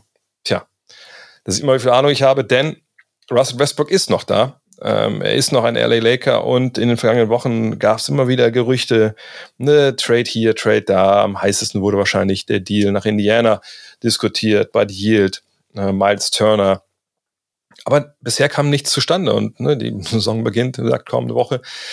Wahrscheinlich wird da auch nichts mehr passieren vor der Saison. Wahrscheinlich wartet man jetzt ne, Richtung Trading Deadline, dass vielleicht der Preis dann ein bisschen, bisschen weniger wird für Leute, die Westbrook aufnehmen müssen. Aber Dean, hm, wenn man dem glauben darf, was so kolportiert wurde von Vogue und Champs und wie sie alle heißen, dann da gab es ja Verhandlungen ne, mit Indiana für Yield und Turner. Und im Endeffekt soll es daran gescheitert sein, dass eben die Anzahl der Erstrunden-Picks, die da, die man wollte in Indiana, ne, dafür, dass man Westbrook da aufnimmt, die sollte, Marie Single um zwei Erstrunden-Picks, wahrscheinlich 2027 und 29. Kannst du nachvollziehen, dass die Lakers gesagt haben, nee, das machen wir nicht? Oder sagst du, hey, äh, LeBron ist sehr, sehr fortschrittenden Alters, Davis ist äh, Ü30, ist doch klar, dass es mit Westbrook nicht funktioniert. Mit Yield und Turner kriegst du zwei gute Jungs. Bist du vielleicht sogar wieder auf Level, äh, wo du über einen Titel nachdenken kannst. Das ist eigentlich ein No-Brainer, diesen Deal zu machen. Und diese Erstrunden-Picks für eine Mannschaft, die ja traditionell eigentlich ganz gut Free Agents einfängt, die sind ja eigentlich nicht großartig wert. Also hättest du diesen Deal gemacht, wenn es nur an diesen Erstrunden-Picks gescheitert wäre? Okay, persönlich aus sportlicher Sicht würde ich natürlich sagen, du musst den Deal machen. Denn äh, also keiner will Westbrook, Westbrook will selbst nicht da sein. Du hast dieses Kapital darum liegen von, ich weiß gar nicht, 45, 47 Millionen, was auch immer das ist, und kannst damit nichts machen und sagst, du könntest eigentlich dafür zwei gute Spieler holen. LeBron James ist 37 Jahre alt, wird im Dezember 38 Jahre alt. Also irgendwann werden bei dem auch mal die Räder abfallen und dann kommt da nicht mehr viel. Äh, Anthony Davis wird sicherlich nach so einer Pleitensaison wie im letzten Jahr äh, mal wieder beweisen wollen, dass er richtig Basketball spielen kann und nicht nur äh, ja irgendwo äh, zu Hause auf der Couch sitzt mit irgendwelchen Verletzungen. Äh, denn Anthony Davis, ich glaube, wir vergessen dass ein gesunder Anthony Davis äh, ist einer der besten Spieler der NBA. Also auch irgendwie bei den Top Ten irgendwo anzusehen. Ja. Wir haben den letztes Jahr so schlecht gemacht, weil er halt die Dreier da nicht getroffen, so viele Spiele ausgesetzt. Dann ist er ein bisschen zu kräftig geworden, konnte sich nicht mehr so gut bewegen. Ähm, das hat er gelesen, das hat er mitbekommen und das hat er auch gesagt, dass ihn das stört. Ähm, also ich glaube, dass wir einen Anthony Davis sehen werden, der klar verbessert sein wird. LeBron James hast du sogar schon in der Vorbereitung gesehen. Er ist immer noch so halbwegs der Alte. Äh, irgendwann wird er natürlich mal, äh, wird es vielleicht mal vorbei sein, aber im Moment sieht das alles noch gut aus und LeBron James spielt um Meisterschaften. Und ich denke, dass LeBron James bestimmt sagen wird, gib mir noch ein, zwei Waffen an die Hand, damit wir hier diesen, äh, diesen, diesen äh, Titel vielleicht nochmal nach LA holen können. Ähm, das Management auf der anderen Seite, ich glaube, der Vertrag wurde gerade verlängert vom, äh, von Rob Pelinka, ähm, sagt sich natürlich, ja, wir müssen noch ein bisschen längerfristig planen. Wenn in ein, zwei Jahren hier alles vorbei ist und unsere ganzen Picks weg sind, dann haben wir weder Picks noch irgendwelche Spieler. Äh, das können wir in nicht machen. Wir können also nicht so eine absolute Gurkentruppe werden. Ähm, das heißt, da wird es bestimmt intern so ein paar Abstimmungsschwierigkeiten geben, äh, welchen Weg man jetzt eigentlich verfolgt. Der Verein wird sagen, äh, spielt ihr, spielt ihr erstmal ein bisschen. Wir wollen mal sehen, äh, wie gut das alles so funktioniert. Und äh, wir werden schon unsere Arbeit machen und gucken, was wir bekommen können. Denn da sind wir uns doch bestimmt einig. Äh, Darbenham kann tausendmal sagen, dass äh, Westbrook, äh, dass wir ihn neu erfinden werden und ihn in die Mannschaft einbauen werden. Aber das sind natürlich nur Lippenbekenntnisse. Also Westbrook, äh, also der wird ja jetzt, also wie so ein Zebra nicht mal auf einmal seine, seine Streifen ändern können. Ne? Äh, das, das, das geht ja einfach nicht. Ähm, äh, der ist nun mal der, der ist jetzt in dem Alter und da werden sie auch versuchen, irgendwie loszuwerden, dafür was im Laufe des Jahres zu bekommen. Ob das schon das beste Paket war, das ist natürlich auch verhandlungsgeschickt. Da warten wir jetzt mal ab. Aber ähm, äh, ich bin natürlich, äh, äh, ich sehe natürlich auch, dass, dass für Dennis Schröder erwächst da tatsächlich so eine Riesenchance, äh, dadurch, dass Westbrook da vielleicht nicht mehr so reinpasst und äh, Patrick Beverly ist natürlich auch schon 34. Äh, kann ich schon verstehen, warum äh, Dennis sich da noch mal was verspricht in der Truppe. Ja? Äh, Dennis hat mich bei der Europameisterschaft absolut überzeugt. Ich finde, er hat einen echt guten Job gemacht. Immer natürlich mit kleinen Einschränkungen, ganz klar, wird er von mir auch immer zu hören bekommen. Aber äh, was er als Leistung gezeigt hat, das war schon äh, echt richtig gut. Und der kann äh, tatsächlich da auch sehr gut in diese, in diese äh, Formation reinpassen mit LeBron und Anthony Davis zusammen. Und dann stell noch mal zwei andere dazu. Vielleicht ein Buddy Hield und ein äh, Miles Turner. Und auf einmal hast du schon eine Truppe, die auf jeden Fall schon mal in die Playoffs kommt. Und äh, dann ist bekanntlich mit solchen Stars auch alles möglich. Also ich denke, da ist das letzte Wort noch nicht gesprochen. Äh, warum das Management gesagt hat, das ist jetzt noch nicht das Richtige, kann ich verstehen. Es geht ja um die Draftpicks, die einen sehr, sehr hohen Wert mittlerweile beim, beim Rebuild, beim Neuanfang haben, der vielleicht kommen kann in den nächsten Jahren nach der Zeit LeBron James. Ähm, aber ich denke, dass da auf jeden Fall noch was passieren wird. Äh, das sind viele Rollenspieler in der Mannschaft, die, äh, die jetzt gekommen sind, die meines Erachtens äh, auch sehr austauschbar, austauschbar sind, egal ob Toscano Henderson oder äh, Lonnie Walker, der Vierte. Das sind alles ordentliche Spieler, aber äh, da reden wir natürlich nicht über Meisterschaftspotenzial. Also die Mannschaft ist im Grunde genommen von den Namen nicht besser als letztes Jahr. Letztes Jahr hatten sie natürlich auch sehr viele Verletzungsprobleme. Deswegen weiß ich jetzt nicht ganz genau, wo äh, die Euphorie herkommen sollte, dass die Lakers, die eigentlich immer gewohnt sind, um Meisterschaften zu spielen, und die Meisterschaft spielen werden. Aber Du hast das Gefühl, wenn man eine Schraube ein bisschen dreht äh, und vielleicht noch zwei Spiele irgendwo herbekommt, äh, einen guten Werfer und vielleicht einen Vierer oder Fünfer, wie auch immer, was zu Anthony Davis passt, äh, dann hast du auf einmal schon eine Truppe, äh, die vielleicht schon funktionieren könnte. Und auf jeden Fall erstmal wieder, äh, und das ist das Einzige, was man in der will, du willst, dass die Lakers einfach nur eine Chance haben, damit die Hoffnung da ist, dass die Träume wieder kommen, ja, dass du äh, was machen kannst. Denn letztes Jahr war es ja echt eine Katastrophe. Ähm, aber du hast es ja richtig gesagt, die Lakers sind LA's Team. Äh, da, da weint die ganze Mannschaft mit, wenn die Lakers nicht richtig competitive sind. In den besten Jahren, was heißt besten Jahren sind zwar vorbei, aber in den letzten Jahren von LeBron James. Ähm, also ich denke, da wird auf jeden Fall noch was passieren. Äh, ob das jetzt am ersten Monat, zweiten Monat zur Trade Deadline ist, das kann ich dir nicht genau sagen. Aber ich sag dir, Tennis wird er seine Rolle spielen, ordentlich Minuten bekommen und ähm, ich glaube, dass LeBron und vor allen Dingen Anthony Davis ähm, wieder auf, wenn nicht auf All-Star-Niveau, dann auf jeden Fall auf sehr hohem Niveau sein werden, um ähm, dieser Mannschaft auf jeden Fall eine Chance zu geben, wieder äh, ins Play-In und dann vielleicht in die Playoffs zu kommen. Also ich sag dir eins, äh, ich verstehe alles, was du sagst, aber ich finde es fahrlässig von, von Rob Pelinka, wenn es wirklich nur an diesen zwei Erstrunden-Picks gehangen hat, fahrlässig zu sagen, nee, dann machen wir den Deal für Turner und Yield nicht. Ähm, nee, ich, natürlich. Ne, es ist so, dass man bei den Lakers im, im Auge haben muss, hey, nach dieser Saison haben im Endeffekt nur vier Mann äh, noch Vertrag, eventuell.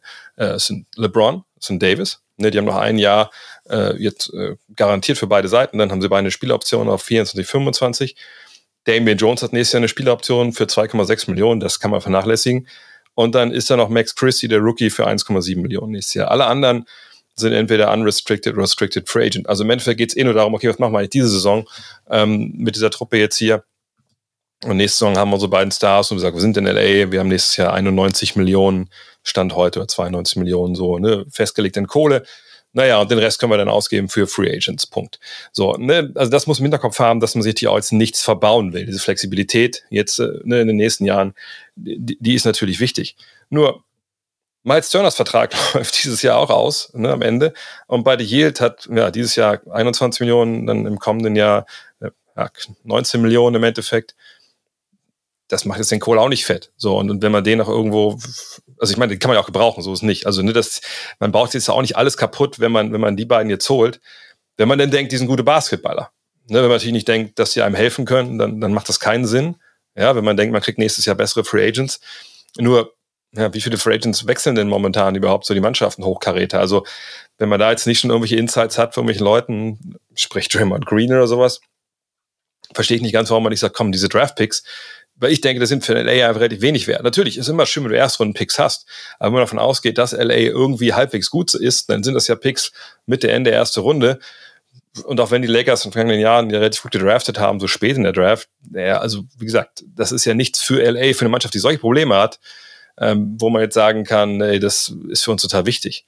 Aber ich frage mich, ob die überhaupt noch mittelfristig äh, glauben an, an Davis und James. James will mit seinem Sohn Basketball spielen, okay, das ist eine coole Geschichte, nur der wird ja gedraftet irgendwann dann, 2024, und das, ob das die Lakers sind, die Chancen stehen 1 zu 30. Ne? Also ne, kann gut sein, dass der dann einfach auch weg ist. Und Davis, also kannst du auf dich auf Davis denn verlassen, nach dem, was wir jetzt in den letzten ein, zwei Jahren da gesehen haben? Gut, die Bubble, okay, aber so gut war er davor nicht und so gut war er seitdem auch nicht wieder. Und vielleicht wird er auch nie wieder so gut jetzt, wenn er über 30 ist. Also ich, mir, mir dünkt so ein bisschen, dass Rob Pelinka eigentlich eher sagt, ey, ganz ehrlich, keine Ahnung, wer nächstes Jahr noch äh, hier ist oder übernächstes Jahr. Ich, ich schaue mit Westbrook jetzt einfach, wie gesagt, wie das läuft bis zur Deadline. Ob nicht vielleicht irgendwer sagt, ach komm, hier, wir, nehmen den jetzt mit den äh, ne, paar Monaten, die jetzt noch Geld verkriegt. Und dann schauen wir nächstes Jahr mal komplett anders ran. Äh, aber rein sportlich, wenn man dieses Jahr noch, oder wenn man jetzt dieses und nächstes Jahr das Maximale hätte rausholen wollen und man glaubt an Turner und Yield, verstehe ich nicht, warum er diesen Deal nicht gemacht hat. Aber wie gesagt, vielleicht gibt es auch andere Möglichkeiten. Denn ganz ehrlich, die Mannschaft, so wie sie jetzt da steht, ist für mich ein Fail State. So, ne, du hast einen Star in James, der Ansprüche hat, der, der nochmal Meister werden will, auf jeden Fall, der Rekorde jagt, etc aber einfach auch schon, wie gesagt, sehr, sehr, sehr, sehr alt ist. Und äh, also ich, ich weiß, seit Jahren reden wir das vorbei, dass der jetzt leistungstechnisch irgendwie zusammenknickt und das macht er halt nicht. Und das ist ja auch seine riesige Qualität und, und zeigt auch, was für ein unfassbarer All-Timer er ist. Aber ähm, jetzt zu erwarten, dass LeBron nächstes Jahr wieder 30 Punkte pro Spiel auflegt, äh, das ist ein bisschen, weiß ich nicht, ob das realistisch ist. Ich meine, zumal letztes Jahr auch nur 56 Partien gemacht hat. Also, dass er bei ihm jetzt immer wieder Spiele fehlen werden, ist auch klar. Und bei Davis ist es nicht anders. Und dazu noch Westbrook. Ich finde, dass, wenn man so in die Saison jetzt reingeht, und so wird es ja passieren, die Chancen, dass man da in wenigen Wochen komplett, vielleicht sogar eine toxische Umgebung hat, die sind relativ real. Und dann beneide ich, ehrlich gesagt, äh, Darwin Ham auch überhaupt gar nicht, mit den Jungs da jetzt zu arbeiten. Denn da werden Anspruch und Wirklichkeit auseinanderklaffen. Du hast äh, gerade auf der Guard-Position oder Point Guard-Position oder generell, wer den Ball nach vorne bringt, ein Überangebot an Leuten. Jetzt soll Westbrook von der Bank kommen. Ob das für den so cool ist, ist eine ganz andere Frage. Ey, ich, puh, ich, ich, ich bin echt gespannt, wie das da läuft. Dennis ist jetzt gerade so angeschlagen, verletzt mal gucken, wie lange der draußen ist. Ähm, also ich habe jetzt keine großen Hoffnungen, dass das eine, eine gute Saison wird für die Lakers, einfach weil ich nicht sehe, wo sich auch nur ein Hauch von Optimismus da äh, stützen soll. Denn dass das, ähm, äh, dass das der Kollege James und der Kollege ähm, Davis nicht alleine schaffen können, das ist ja auch vollkommen klar. Aber Dre, wie viele geile Storylines wir jetzt schon haben, ja? Also ähm, ja, das stimmt. Das, die Lakers leben von den Geschichten. Also es ist der, ich habe gesagt, äh, ist halt ein Hollywood-Team, ja. Ähm, die Zuschauer wollen halt unterhalten werden. Das ist LeBron James ist kein Laker for life, ja, also so wie wie ein Magic oder wie ein Kobe oder wie ähm, Kareem oder sonst was. LeBron James ist LeBron James for life, ja. Äh, es geht um seine Brand, um ihn selbst. In LA wird er zwar immer so akzeptiert als sehr sehr guter Spieler und sie ja sie versuchen ihn auch zu umarmen, aber er ist halt nicht LAs Spieler. Er ist kein Laker. Ja. Ähm, dass er jetzt den den äh, den Scoring Rekord von Kareem bricht, äh, wird wahrscheinlich sogar einen, einigen Laker Jungs, äh, einigen Laker Fans äh, bestimmt sogar eher äh, wird sie wohl stören, als sie sich darüber freuen. Ähm, und in LA LeBron James, wenn sein Sohn in zwei Jahren kommen sollte, der ist nicht mal gut genug, um gedraftet zu werden. Vielleicht kommt er als Free Agent dahin. Vielleicht geht er als Free Agent, kauft LeBron James einfach die, äh, ein Team in Las Vegas auf und setzt ihn dann da ein. Also äh, sind so viele Sachen möglich und das macht es ja auch mal so, mal so spannend, gerade wenn es um äh, so einen Überspieler geht wie LeBron James und so eine Überfranchise geht wie die Los Angeles Lakers. Da ist teilweise der Sport völlig sekundär. Nochmal, für äh, wenn du in Los, Los Angeles am Freitag nach, äh, Freitagabend eine Date Night machst, dann nimmst du deine Freunde mit zum Lakers-Spiel und nicht zum Clippers-Spiel oder irgendwo anders mit hin. Ja, es ist einfach ein Event und es geht mehr um die Geschichten darum und LeBron James spielen zu sehen und wenn es geht, ein Anthony Davis. Klar, ähm, die Lakers wollen immer Meisterschaften gewinnen. Ja, ich war damals mal im, habe ich im Büro gesessen, da war Mitch Kopchak noch General Manager und äh, der hatte mich gefragt, Dean, was ist das Wichtigste hier? Und ich habe gesagt, dass ihr Meisterschaften gewinnt. Also auch das Wichtigste ist, sagt er, dass man, dass der Besitzer Geld verdient. Das ist das erste Ziel. Und das machen wir hier. Ähm, von daher, diese Storylines äh, sind extrem wichtig für den Verein und für die Zukunft des Vereins, weil der, ähm, die Besitzer der Lakers sind witzigerweise gar nicht so reich wie die vielen anderen äh, äh, Tech-Milliardäre, die mittlerweile den, die, die in die Vereine gehören, wo man denkt, ah, die Lakers können ja jeden Betrag bezahlen. Die Franchise ist extrem viel wert. Ich glaube, es ist die teuerste Franchise neben den Knicks in der NBA. Aber die Familie selbst hat jetzt nicht 20, 30, 50 Milliarden, 80 Milliarden, was ich, was die anderen äh, Besitzer da haben, ähm, um einfach mal sich so weit aus dem Fenster zu lehnen und zu sagen, wir gehen jedes Jahr und wir investieren jetzt auch mal 500 Millionen in unsere Franchise. Das wird einfach nicht passieren. Ähm, von daher bin ich immer ein bisschen vorsichtig, wenn man sagt, also die Lakers sind die Lakers und müssen Meisterschaften gewinnen. Das stimmt, das wollen sie auch irgendwie, aber die Mittel sind immer noch so ein bisschen begrenzt. Und äh, ich bin fester Überzeugung, dass es denen eher darum geht, äh, die Zukunft der Lakers zu sichern, sprich vielleicht an diesen Draftpicks festzuhalten, als unbedingt die Meisterschaft zu gewinnen. Ähm, ich glaube halt, dass, dass ähm, da sind so viele offene Fragen also im Hintergrund, äh, wie es da jetzt nun weitergeht.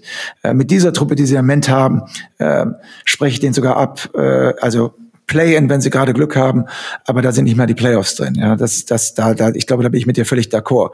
Ähm, aber wenn äh, das Management-Team sagt, wir werden noch mal Veränderungen vornehmen und äh, wir sind jetzt doch bereit, einen von diesen Draftpicks abzugeben. Und es kommen noch zwei Spieler dazu, gewinnst du immer noch keine Meisterschaft, ja. Also bist du immer noch nicht da ganz oben mit dabei. Das sehe ich einfach nicht. Also es sind zu viele Spieler dabei, die einfach nicht, meist, die kein Meisterschaftsniveau haben, die da auch keine Rolle spielen können. Das heißt, jetzt wenn du ein oder zwei Spieler für Westbrook kriegst, das sind dann ja keine Stars, die du bekommst, ja. Du kriegst ja keinen richtig geilen Spieler irgendwo her, den eine andere Mannschaft unbedingt haben möchte. Ähm, bin ich also der Meinung, du verbesserst dich zwar ein bisschen, aber äh, das Thema Meisterschaft müssen wir bei den Lakers für dieses Jahr auf jeden Fall abschreiben.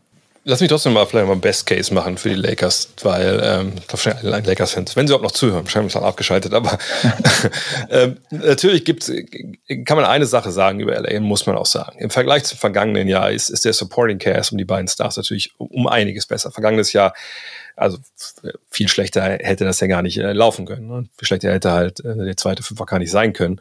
Ähm, das ist dieses Jahr schon besser. Ich meine, ich bin kein Riesenfan von Lonnie Walker, dem vierten, auch wahrscheinlich von den ersten dreien auch nicht. Basketballerische, wo ich die nicht kenne, aber ähm, eine Beverly, der hat seine Qualitäten. Das ist ein, Point-of-Attack-Verteidiger, ne, der den Dreier trifft und nicht unbedingt den Ball bringen muss und keine großen Ansprüche stellt. Der, der ist gut, ne, für das, was er ist.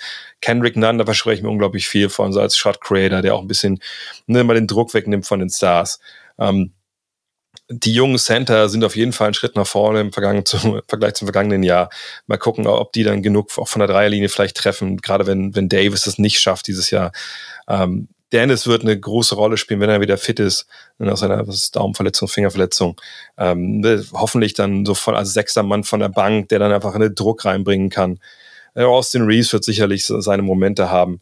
Das ist schon irgendwie solide, aber sicherlich, wie gesagt, ne, nicht auf dem Level, wo man über Meisterschaften spricht. Und äh, ähm, worüber jetzt am Ende vielleicht noch sprechen wollen würde, ist nochmal Anthony Davis, weil das ist für mich einer der sehr, sehr wenig äh, gerade, oder seit er da ist, sag ich mal, so thematisiert wird, vielleicht ist es auch nur gefühlt, aber ne, ich, ich glaube, er erlebt noch viel von, von dieser, von diesem Bubble-Auftritt, wo er einfach wahnsinnig gespielt hat, ne, ähm, aber seitdem ist es halt wirklich, wirklich nicht gut. Und ähm, Verletzungen hin oder her, für mich ist er ähm, wirklich ja, auf eine Art und Weise ein gebrochenes Versprechen. Denn der ist da hingekommen natürlich als der Superstar, der irgendwann jetzt, und das irgendwann wäre quasi jetzt gewesen, wahrscheinlich schon vergangene Saison, von LeBron übernimmt. Ne? Klar, das Alpha-Tier ist im Sinne von, das ist der, der sportlich an beiden Enden des Feldes halt hier den Karren halt zieht und LeBron macht sein Ding, ne, kann sich ein bisschen mehr nach hinten nehmen, ist dann ein Mann für die großen Momente, eben auch weil Davis nicht den Ball nach vorne bringen kann. Aber diese Personalie Anthony Davis, wenn sich da jetzt nicht was tut und man davon ausgehen kann, naja gut, ne, der gibt uns jetzt, sagen wir mal, 70 Spiele und gibt uns 25 und 10 und was weiß ich, drei, drei, vier Stocks. Wenn das nicht mehr kommt, dann muss man sagen, auch wenn man diese eine Meisterschaft gewonnen hat, dann war dieser Deal für ihn, ich will nicht sagen, es war ein Reinfall, aber es war natürlich, wie gesagt, es war ein gebrochenes Versprechen. Also das Versprechen, man holt diesen jungen Superstar, man holt LeBron und dann gibt es hier eine neue Ära. Das ist dann nicht passiert. Und, und dann bin ich gespannt, was mit ihm dann äh, perspektivisch passiert mit, mit dem neuen Vertrag, den er auch haben möchte. Ja, Anthony Davis ist tatsächlich ähm, nicht derjenige, der LeBron ablösen wird als äh, Ikone des Vereins. Ähm, da lege ich mich jetzt schon fest. Also er hat die Anlagen, aber irgendwie ist er doch immer ein bisschen zu zimperlich und es ist, dass er unglaublich talentiert ist, äh, keine Frage. Aber äh, diese ewigen Verletzungen, äh, das ist einfach, äh, ist also, äh, nicht, nicht immer verfügbar. Dann auch wenn er spielt, dann immer wieder ist da irgendwie was, dann hat er teilweise auch sportlich hier und da mal Probleme, dass dann, dann fällt sein Dreier nicht und dies nicht und das nicht, dann schießt er mal Freiwürfe, wo du immer denkst, so, ach Mann, ey, irgendwo muss er doch mal auf das Niveau, an das Niveau rankommen, was er eigentlich äh, zu leisten imstande ist. Ja? Ähm, aber ich, ich glaube einfach, dass ähm, dass er eher so eine, so eine typische Zwei ist, als dass er ein absoluter Go-To ist bei einer Mannschaft, die, ähm, die äh, Titel holt. Also ich, ich weiß, wir reden um die Bubble, die Bubble, die Meisterschaft. Ich, also ich blute Purple and Gold. Ja, also ich, ich bin mit den Lakers aufgewachsen. Für mich sind die Lakers mein Verein. Das kann ich aber ruhig so sagen. Ja, aber ich muss auch ehrlich sein und sagen, äh, da werden noch viele Fehler gemacht. Und diese diese diese Meisterschaft, die in der Bubble geholt wurde, äh, die zählt für mich ist immer mit so einem kleinen Sternchen dabei, die zählt für mich nicht so viel wie, wie eine andere Meisterschaft. Da hat Anthony Davis wirklich gut gespielt. Das war für ihn halt perfekt. In einem kurzen, komprimierten Format äh, viele gute Spiele zu machen. Ne? Also eine lange Marathonsaison mit langen Playoffs, äh, mit vielen, vielen Spielen ist für ihn einfach nicht so toll, weil er halt immer irgendwelche Probleme hat. Ja. Das muss man ja, muss man das Kind ja auch mal beim Namen nennen dürfen, ja, dass es echt ein Problem ist. Ja. Und ähm, ja, natürlich kann man sagen, die Verpflichtung von LeBron James, nur eine Meisterschaft geholt, ähm, wäre und Anthony Davis geholt, wäre ein Reinfall. Aus Sicht des Vereins Tatsächlich nicht. Die werden sagen, dafür hat sich schon alles gelohnt. Wenn man einmal eine Meisterschaft alle, zu, alle zehn Jahre holt, hat man sein Ziel erreicht. So schwer ist es in der NBA Meisterschaften zu holen. Aber ich bin natürlich trotzdem bei dir. Also die Lakers haben ja immer äh, einen ganz anderen Anspruch, der auch teilweise völlig realitätsfern ist. Ja. Die Lakers dürfen niemals sagen, wir haben jetzt einen Neuaufbau oder äh, wir versuchen nicht die Meisterschaft zu holen, sondern wir versuchen äh, Step by Step uns wieder ranzuarbeiten. Das darfst du in der LA gar nicht sagen. Das, das, das, das, das, das darfst du nicht mal in den Mund nehmen. Ja? Also wenn du das nur sagst, dann, äh, dann, dann wirst du schon ausgebuht. Ja? Also die, die Lakers sind dazu verdammt, erfolgreich zu sein, auch wenn man hinter den Kulissen weiß, äh, dass das gar nicht realistisch ist. Ja? Es, äh, die Show muss einfach immer weitergehen und solange LeBron da ist, kann man das immer noch gut verkaufen. Aber äh, mit der Truppe eine Meisterschaft zu gewinnen, ist äh, völlig utopisch. Also gucken wir uns mal das letzte Jahr an. Was ist denn da so groß passiert? Ist ja eher schlimmer geworden als besser. Dennis alleine äh, wird es da auch nicht rechten können. Ähm, also ein großes Ziel könnte halt sein, ähm, also nochmal eine Veränderung vorzunehmen durch Westbrook oder einfach ähm, versuchen mit dem mit den Sachen, die man hat, äh, sich als Ziel äh, könnte das einzige Ziel höchstens sein Playen. Das ist das höchste der Gefühle für mich mit dem mit der äh, jetzigen Truppe. Dann äh, sagen wir, also 45,5 ist äh, das Over-Under, ähm, dann gehe ich davon aus, dass du da drunter gehst. Ich, ich gehe da runter. Es tut mir in der Seele weh. Wie gesagt, ich werde ja auch oft da sein bei Spielen, aber ich bleibe drunter. Mein Basketballverstand äh, äh, ist leider so, dass ich da meine Gefühle mal ein bisschen zurückschrauben muss. Deswegen sage ich drunter. Ja, ich, ich bin auch drunter. Natürlich äh, haben wir diese Westbrook-Problematik. Mal gucken, was damit passiert. Ähm, aber ich, ich, ich bin dabei. Immer der NBA geht es besser, wenn es den Knicks und den Lakers gut geht. Ähm, die Knicks waren da vom Over ein bisschen, bisschen, bisschen tiefer angesetzt, die waren bei 39,5. Ähm, bei den Lakers ja, 45,5. Ja, ja, ich gehe drunter. Also ich glaube schon, dass sie Play-in, eventuell Playoffs, je nachdem, aber das ist, glaube ich, sehr, sehr schwer ähm, mit all den Geschichten, die man einberechnen muss, mit Verletzungen und so. Da würde ich mich schon sehr, sehr schwer tun zu sagen, nee, die, die, die werden irgendwas schaffen. Aber wer weiß, vielleicht kriegen sie einen geilen Deal für Westbrook hin. Mal gucken. Man hat ja bei den Lakers schon ganz andere Dinge gesehen in den letzten Jahren.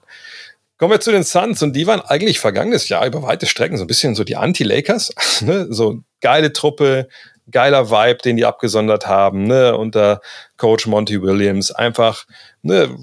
eine Truppe, der hat Spaß gemacht zuzuschauen. Ne? Und die kamen äh, aus den Finals, haben das natürlich verloren gehabt gegen Milwaukee und man dachte, ja, mal gucken, jetzt ist es das Jahr der, der Suns. Und die reguläre Saison war auch die reguläre Saison der Suns. 64 Siege, richtig abgeliefert, ne? an beiden Enden auf hohem Niveau funktioniert. Und dann kam die Serie gegen die ähm, Dallas Mavericks und es kam dieses Spiel 7 und seitdem ist irgendwie nichts mehr so, wie es war. Ne? Also wirklich äh, dieses Zweitrunden aus, nachdem man gegen die Pelicans schon ein bisschen Probleme hatte, hat dann echt äh, einen Rattenschwanz an Sachen sie nachgezogen, die, die ja bis jetzt noch nachwirken, wahrscheinlich noch relativ lange nachwirken. Aber kommen wir erstmal zu vielleicht, ne, wer dazugekommen ist, Damian Lee, Jock Landale, Joshua Kogi und weg sind JaVale McGee, Aaron Holiday, Alfred Payton und wahrscheinlich auch relativ bald Jay Crowder, kommen wir hier noch zu, der einen Trade möchte und der Verein sagt, ja, kriegen wir irgendwie hin. Muss erstmal nicht zum Training kommen. Ähm, aber die größte Personalie im Sommer war ja eigentlich eine von einem, der zumindest in dem Sinne weg wollte, dass er anderswo einen Vertrag unterschrieben hat, eben DeAndre Ayton bei den Indiana Pacers. Die Suns aber gesagt haben, naja, aber du bist ja Restricted Free Agent, sprich, wir können damit gleichziehen, also bleibst du hier. Und ist er dann auch. Aber genau dieser DeAndre Ayton hat dann jetzt und ne, man kann das immer auch irgendwie erklären durch die ganze Situation Robert Sava, dem Besitzer, der seine Franchise verkaufen soll. Dieser Media Day da in Phoenix, der war wohl relativ betrübt und ne, keiner war so richtig glücklich darüber, äh, was da jetzt alles in den letzten Wochen, Monaten passiert ist. Aber Ayton hat dann einfach bei dieser Media Day, wo uns ja der Presse anstellt, immer so gesagt, so, ja, du bist jetzt halt auch hier, ne, wie siehst du das denn? Und naja, und dann kamen dann Antworten, die wirklich sehr, sehr, also die waren fast schon traurig, so nach dem Motto, ja, ich bin halt hier, spielen wir Basketball, ist alles gut. Für mich ist das eine Riesenproblematik und ich hoffe, dass sich das schnell auflöst, dass Aiton einfach, sobald Basketball gespielt wird, einfach Bock hat und spielt und dann reden wir nicht mehr drüber. Aber irgendwie diese ganze Offseason der Suns äh, liegt wie so ein, so ein langer Schatten über dem Team, finde ich. Crowder will weg, ist noch nicht weg. Aiden wollte weg, ist noch da. Ich kenne das von Wolfsburg, wenn was passiert, dann, dann bricht diese Truppe bis auseinander und dann, dann wird es eine ganz, ganz schwere Saison. Ich sage nicht, dass die äh, Phoenix Suns am Ende die Relegation müssen dienen, aber ich mache mir wirklich Sorgen um die Suns. Äh, reagiere ich da drüber, weil im Endeffekt, wenn man Basketball spielt, sind ja viele Sachen auch direkt wieder vergessen. Nein, ich finde, ist genau richtig. Also da äh, die Alarmglocken gehen an. Ähm, Robert Sava, ähm, der die Franchise verkaufen muss, ich glaube, ist schon mit seiner 10 Millionen Dollar Strafe belegt. Der Verein äh, soll verkauft werden, wahrscheinlich an äh, das werden ja ganz große Namen wie Jeff Bezos und sowas genannt. Äh, der Preis, der ausgerufen ist, ich glaube, mit unter drei Millionen soll hochgehen bis auf fünf Milliarden, äh, Entschuldigung, mit drei Milliarden soll auf fünf Milliarden hochgehen. Also äh, was da hinter den Kulissen abgeht, ist schon mal äh, unglaublich. Ähm, also Sava erinnerte so ein bisschen an äh, den alten Clippers-Besitzer, äh, äh, der damals seine, seine Franchise abgeben musste, damals an äh, Donald ähm, Sterling, an, äh, ja, Donald Sterling, genau. Steve Barmer. Richtig. Ähm, das, das ist ja ein Drama, das äh, Sondergleichen.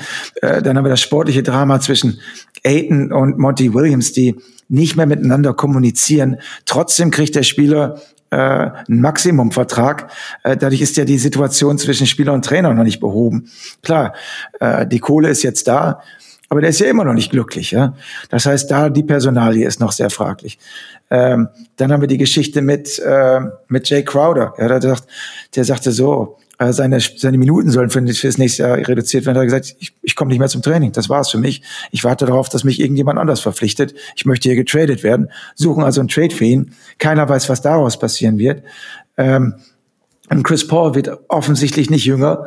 Ähm, der ist mittlerweile auch 37, wird 38. Ähm, da sind äh, so viele Fragezeichen. Ich großer Fan von Michael Bridges, der allerdings letztes Jahr auch nicht äh, an seine Top-Leistung äh, rangekommen ist. Und ein Devin Booker, der natürlich auch ein, ein, äh, ein absoluter Topspieler ist. Ähm, wenn die diese ganzen Probleme alle erstmal in den Griff bekommen würden, dann hätten wir wiederum eine Mannschaft, die äh, ja tiefen Playoff-Run äh, schaffen könnten. Aber ähm, ich sehe diese Probleme im Moment so allgegenwärtig, dass ich eher der Meinung bin, ähm, dass die nach und nach halt abfallen, als äh, nochmal eine Meisterschaft mitspielen. Ähm, also ich, ich weiß gar nicht, wo ich, äh, wo ich da genau anfangen soll, um äh, dieses, dieses Ding wieder zu reparieren. Also auch wie sie äh, gescheitert sind äh, in den Western Conference Finals, äh, Entschuldigung, in den, äh, in den äh, in der zweiten Runde. In der zweiten Runde, Entschuldigung, gegen die das äh, Mavericks. Das war ja äh, im siebten Spiel, äh, da gibt es ja auch nochmal eine ganze Menge Gerüchte, dass drei Spieler von Covid hatten und trotzdem gespielt haben. Also was der wahre Grund ist, das wissen wir noch nicht so ganz. Ähm, Gerüchte sind Gerüchte. Äh, de facto haben sie eine absolute Peitsche gekriegt im entscheidenden Spiel und seitdem ist es nichts mehr, nicht mehr so, nichts mehr so, wie es war. Und ähm, also ich glaube, dass sie vor einer ganz, ganz schweren Saison stehen. Also ganz schwer heißt jetzt nicht schwer wie bei den Sacramento Kings, aber äh, für eine, für eine ganz schweren Saison, wo wir halt sagen, sagen müssen, äh, das kann jetzt in alle möglichen Richtungen gehen und die brauchen erstmal wieder ein bisschen Ruhe und äh, die muss jetzt erstmal wieder einkehren. Und dann kann äh, Chris, Chris Paul vielleicht noch mal einmal in Ruhe seine Fäden ziehen, der sich allerdings auch äh, sportlich gegen Ende der Saison hatte man das Gefühl, äh, hat er sein Zenit überschritten? War es das jetzt? Also der sah ja auch wirklich nicht mehr gut aus da in den Playoffs. Äh, war das wirklich nur, dass er Covid hatte? Äh, ist es das Alter, was sich langsam ein, äh, äh, was sich langsam zeigt? Ist es seine äh, hat, hat er vielleicht keinen Bock mehr gehabt? Also was auch immer es war, ähm, kann der Chris Paul von vor zwei Jahren nochmal spielen, dann, ähm, dann kann er die Fäden ziehen und dann kann, glaube ich, auch, dass die Mannschaft auf jeden Fall solide und stabil in die Zukunft gucken kann für diese zumindest für die nächsten ein oder zwei Jahre. Ähm, aber dass sie nochmal absoluter Titelaspirant werden in der Saison, ähm, das sehe ich im Moment nicht. Also ich weiß nicht, da müssen so viele Sachen äh, verändert werden. Ähm, ich glaube, dass da eher ein, ein, großes Dilemma vor uns steht und äh, die Lösung, äh, die haben wir noch gar nicht parat. Also ich bin bei ihm halt an so einem Punkt, wo ich sage, ähm, wir reden jetzt einfach eigentlich gar nicht über Sportliche, obwohl es natürlich um Sportliche geht. Ne? All die Personalien jetzt des Sommers, die Sachen, die Probleme, die du skizziert hast, ne, was da alles war, aber auf Spiel 7, who, who knows. Aber Fakt ist ja normal, das ist passiert. Und Fakt ist normal, im Sommer gab es eben diese Verwerfungen mit, mit Aiden und mit, mit Crowder. Und die Hoffnung ist wirklich, dass sich das alles normalisiert. Ne? Also Crowder wird getradet, da bin ich mir sicher. Äh, aber die Frage ist, kriegst du deinen Spieler zurück, kriegst du einen Pick zurück? Das ist auch nicht so leicht, glaube ich. Ne? Jetzt, äh, da, eigentlich brauchst du ja jemanden, der dann von, von der Bank noch ein bisschen 3D bringt. Ähm, aber genauso einen Spieler gibst du ja ab. Und warum sollen dann Leute dir jemanden schicken, der das kann, dafür Crowder holen, ne? der, der einen neuen Vertrag will und so. Also mal gucken, was, was dabei rauskommt. Ähm, aber wenn wir von diesen ganzen atmosphärischen Störungen mal weggehen ne, und sagen, okay, also Crowder geht und dafür kommt X und dann haben wir diese Mannschaft da, dann muss ich aber auch sagen, bei dieser Mannschaft, ey, wenn wir die ganzen Stimmungen und die ganzen Sachen alles außen vorschieben, ich habe da schon eine Menge Fragen, wenn, wenn ich ehrlich bin, an diese Phoenix Suns, weil ähm, rein basketballerisch die Problematik, die man ja auch ganz klar gesehen hat gegen äh, Dallas, jetzt abgesehen davon, dass sie halt äh, Luca nicht verteidigen konnten, weil, weil keiner das ne, physisch geschafft hat. Du bist halt eine Mannschaft, die eigentlich, wenn es um Shot Creation geht, dich auf zwei Leute verlässt. Auf Chris Paul und Devin Booker. Und der eine ist, ist ziemlich alt und klein und der andere ist ein Spieler, der, ähnlich wie bei Steph Curry zum Beispiel, aber ne, der halt über die Technik kommt, über, über, über sein, seine Skills und so. Und das ist natürlich gut. Devin Booker ist ein wahnsinnig guter Spieler. Nur vergangenes Jahr, als er stellenweise von ein paar Leuten noch in die, in die MVP-Diskussion äh, eingebracht wurde, da habe ich es auch schon ein paar Mal gesagt, da gehört er eigentlich nicht hin, wenn man ehrlich ist. Ne? Selbst Steph Curry hat es ja unglaublich schwer, da reinzukommen in so eine MVP-Diskussion, weil er eben einfach nicht äh, Leute überpowern kann, wenn es mal nicht läuft mit dem Wurf und so. Und sagst, das, bei den Jungs reden wir ja von der Qualität. Da geht recht, da geht es eigentlich relativ häufig und sehr, sehr oft mit dem Wurf geht immer was. Aber ne, Booker wird eben nie was großartig erzwingen können in den Playoffs. Ne, das, er ist eben kein Antetokounmpo, er ist kein James, er ist kein Leonard. Ne, das ist nicht sein Spiel, das ist nicht sein Körper. Ähm, er ist wahnsinnig, wahnsinnig, wahnsinnig gut. Aber wenn du auf zwei Guards dich verlassen musst und von der Flügelposition. Und Bridges ist einer der besten 3D-Leute, die wir haben. Ne? Cam Johnson ist auf guten Weg, da auf einem hohen Niveau. Ähm, und wenn du mit Aiden jemanden hast, der vielleicht sogar ein bisschen mehr noch kann, aber es einfach nicht wirklich gezeigt hat und der auch mehr so über ne, den, den, die Finesse kommt im, im, im, Post oder am High Post eher gesagt. Ähm, ne, also hast du denn genug Shot Creation? Von der Bank kommt der ja eigentlich auch, wenn man ehrlich ist, gar nichts in der Richtung. Und das hat sich ja nicht verändert. Und ich, ich traue denen durchaus zu, dass sie wieder eine tolle reguläre Saison spielen, obwohl man dazu natürlich auch mal diesen Vibe braucht und ne, alle halten zusammen. Und das war ja auch eine wahnsinnig gut geölte offensive Maschine. Also ich glaube, es gab kaum eine Mannschaft, vielleicht außer na, die Warriors auch nicht, aber kaum eine Mannschaft, die offensiv so geilen Basketball gespielt hat, zusammen, so intelligent, so clever. Ähm, aber ich, ich sehe diese Mannschaft einfach sportlich auch nicht besser geworden, sondern eher vielleicht schlechter, wenn man einbrechen muss, dass Paul natürlich älter geworden ist. Und ich denke, die Tiefe ist ein Riesenproblem. Ich denke, Shot, Shot Creation ist ein Riesenproblem. Und ähm, ich sehe jetzt auch nicht die Youngster, die einen Schritt nach vorne machen. Ich denke nicht, dass Bridges anfängt, auf einmal jetzt selber mal den Ball äh, zu nehmen und den Korb zu werfen. Also ich habe riesige Fragen an, an diese Suns diese Saison. Ja, du hast einige Sachen natürlich angesprochen. Die Andre Ayton ähm, ist sehr, sehr stark an der Playstation. Da verbringt er sehr, sehr viel Zeit. Oh. Raucht sehr, sehr viel Gras. Äh, müsste wahrscheinlich, oh. äh, ja, müsste sich wahrscheinlich äh, mehr auf seine basketballischen äh, Fähigkeiten konzentrieren. Jetzt hat er auch noch den großen Vertrag gekriegt. Es gibt einen Grund, warum Monty Williams den, ähm, ja, sich mit ihm angelegt hat, weil der Johnny Ayton, dem den interessiert das einfach nicht. Der ist einfach wirklich nicht. Äh, man sieht zwar zwischendurch Emotionen auf dem Spielfeld, aber ähm, natürlich wollen Trainer mal das Beste aus ihren Spielern rausholen. Und Aiden hat halt eine sehr hohe Qualität. Wir haben viele gute Sachen von ihm in der Vergangenheit gesehen, in den letzten Jahren. Ja, aber du hast das Gefühl, dass er auch noch viel, viel mehr kann als äh, Nummer eins Pick. Ja, und ähm, als absoluter Franchise-Player. Ja, aber er ist halt, ich habe es äh, aus sehr guter Quelle gehört, dass er halt immer wieder so ähm, ja, so, so halbherzig ist im Training und dass er immer nur, äh, ja, dass er immer so viel Gras raucht, dass er halt äh, immer sehr viel chillt halt, ne, anstatt wirklich immer in seinem Spiel zu, zu fallen und, und, und besser zu werden. Also, dass beim Spieler schon eine hohe Qualität hat. Wenn du halt weißt, dass er seine, seine Decke noch viel höher ist, dann würdest du natürlich wünschen, dass der äh, noch mehr probiert, wirklich an seine, äh, an seine Grenze zu stoßen mal. Ja, aber da ist er jetzt nicht so wahnsinnig motiviert. Ähm, Cam Johnson ist sicherlich die, die Zukunft auf Power Forward für die. Ähm, also war ja, ich glaube, dritter letztes Jahr im Voting für den sechsten Mann.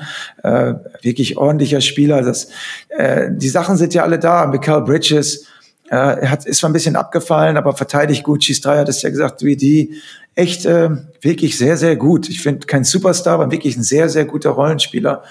Und Booker ist halt eben nicht Kobe. Ja, Kobe ist zwar sein Lieblingsspieler und er versucht einige Offensivaktionen vielleicht zu kopieren. Und äh, ich, mir gefällt er wirklich richtig gut. Und wenn der heiß läuft, der kann auch richtig was machen.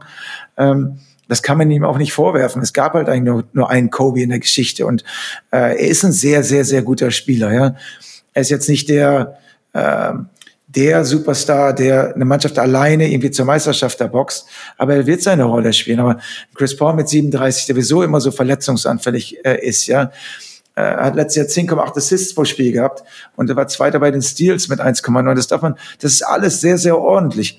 Aber wir suchen ja eigentlich eine Verbesserung und die, die Option oder beziehungsweise die Möglichkeit, wo vielleicht noch Luft nach oben ist. Also von Bismarck Biombo von der Bank wird sicherlich nicht kommen. Also, äh, jetzt ist McGee weg, jetzt wird Bismarck äh, mehr Minuten spielen. Ich kenne ihn ganz gut, ich mag ihn auch gerne. Ähm, aber ich äh, ist natürlich jetzt kein ähm, kein Superstar in dem Sinne, wo du sagst, der kommt jetzt von der, von der Bank und blockt jetzt alles weg und gibt dir 20 und 10 oder sonst irgendwas, sondern der wird seine Rolle spielen, verteidigen, vorne mal einen Korbleger reinmachen, aber das war's auch. Also offensiv nicht gefährlich genug. Und äh, ja, Tory Craig ähm, hat letztes Jahr, letztes Jahr äh, auch einige äh, Probleme und das ist einer der Schlüsselspieler von der Bank. Ähm, also ich sehe die Tiefe nicht, ich sehe die internen Probleme zwischen Spieler und Trainer und äh, ich sehe halt die, äh, die, äh, also diese Möglichkeit, sich zu verbessern, halte ich halt für sehr begrenzt. Also wir reden ja über eine Mannschaft, die um Meisterschaften mitspielt, äh, über eine Mannschaft, die um Meisterschaften mitspielen will und nicht über eine, die, deren Ziel es ist, in, gerade in die Playoffs zu kommen oder so. Die, haben, die waren so nah dran. Ja, und wir reden ja jetzt darüber, können die nächstes Jahr, jetzt in der kommenden Saison, die Meisterschaft holen. Und das spreche ich Ihnen jetzt also ab.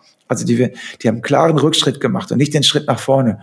Und ähm, wie sie das auffangen wollen, das ist mir im Moment ein Rätsel, weil es halt viel im persönlichen Bereich liegt und äh, da sind viele Beziehungen zerbrochen. Äh, und sowas zu kitten, äh, ist halt wirklich nicht so ganz leicht. Und dafür ist die Mannschaft nicht stark genug, um das halt äh, einfach so aufzufangen. Ich glaube, dass, dass die Mannschaft daran wahrscheinlich sogar ein bisschen zerbrechen wird.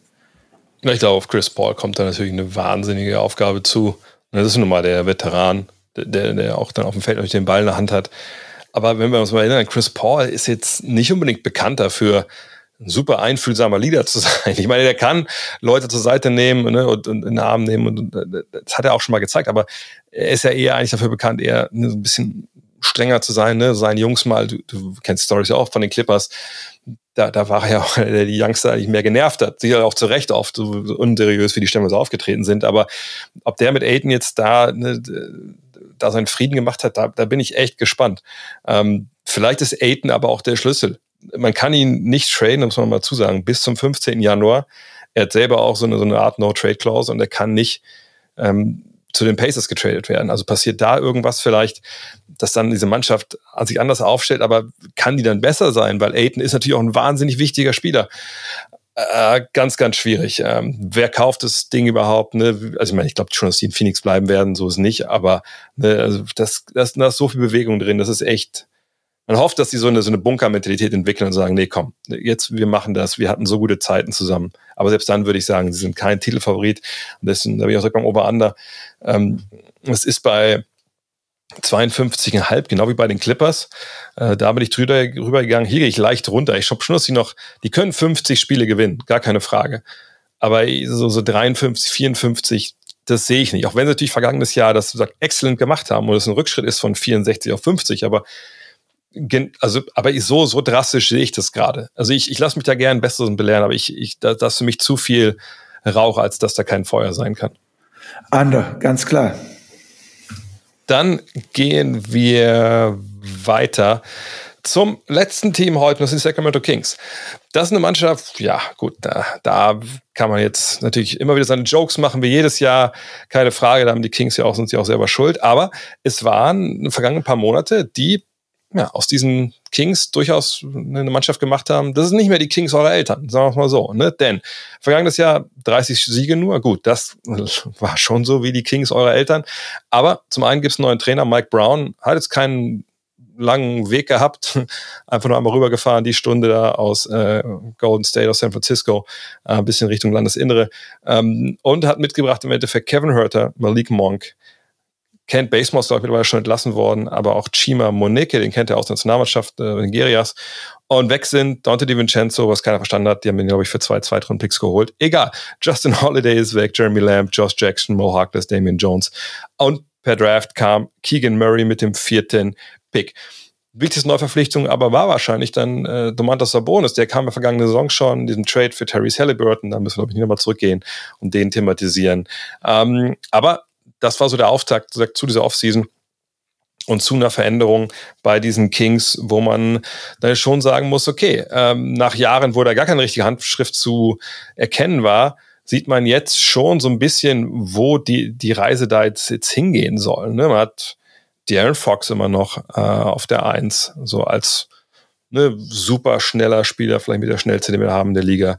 Kevin Herter ne, aus Atlanta gekommen, ist der, der jetzt von draußen die Dreier treffen soll, zusammen mit Malik Monk, ne, der wahrscheinlich so sechster Mann dann da reinkommt. Harrison Barnes ist noch da, ne, so als Allzweckwaffe auf dem Flügel. Auf der vier denke ich mal, dass Keegan Murray dann auch startet irgendwann. Ähm, der hat das auch in der Preseason ja ganz gut gemacht. Und dann hast du als Sabonis und von der Bank David Mitchell, Monk habe ich schon erwähnt. Ja, Terrence Davis, China Moneke auf der Flügelposition ist ein bisschen dünn. Trey Lyles, Casey Okpala. Rishon Holmes dafür ein sehr, sehr guter Backup auf der 5. Ähm, das liest sich alles gar nicht so schlecht, so nach Kings, äh, ja, nach Kings ähm, äh, Standards.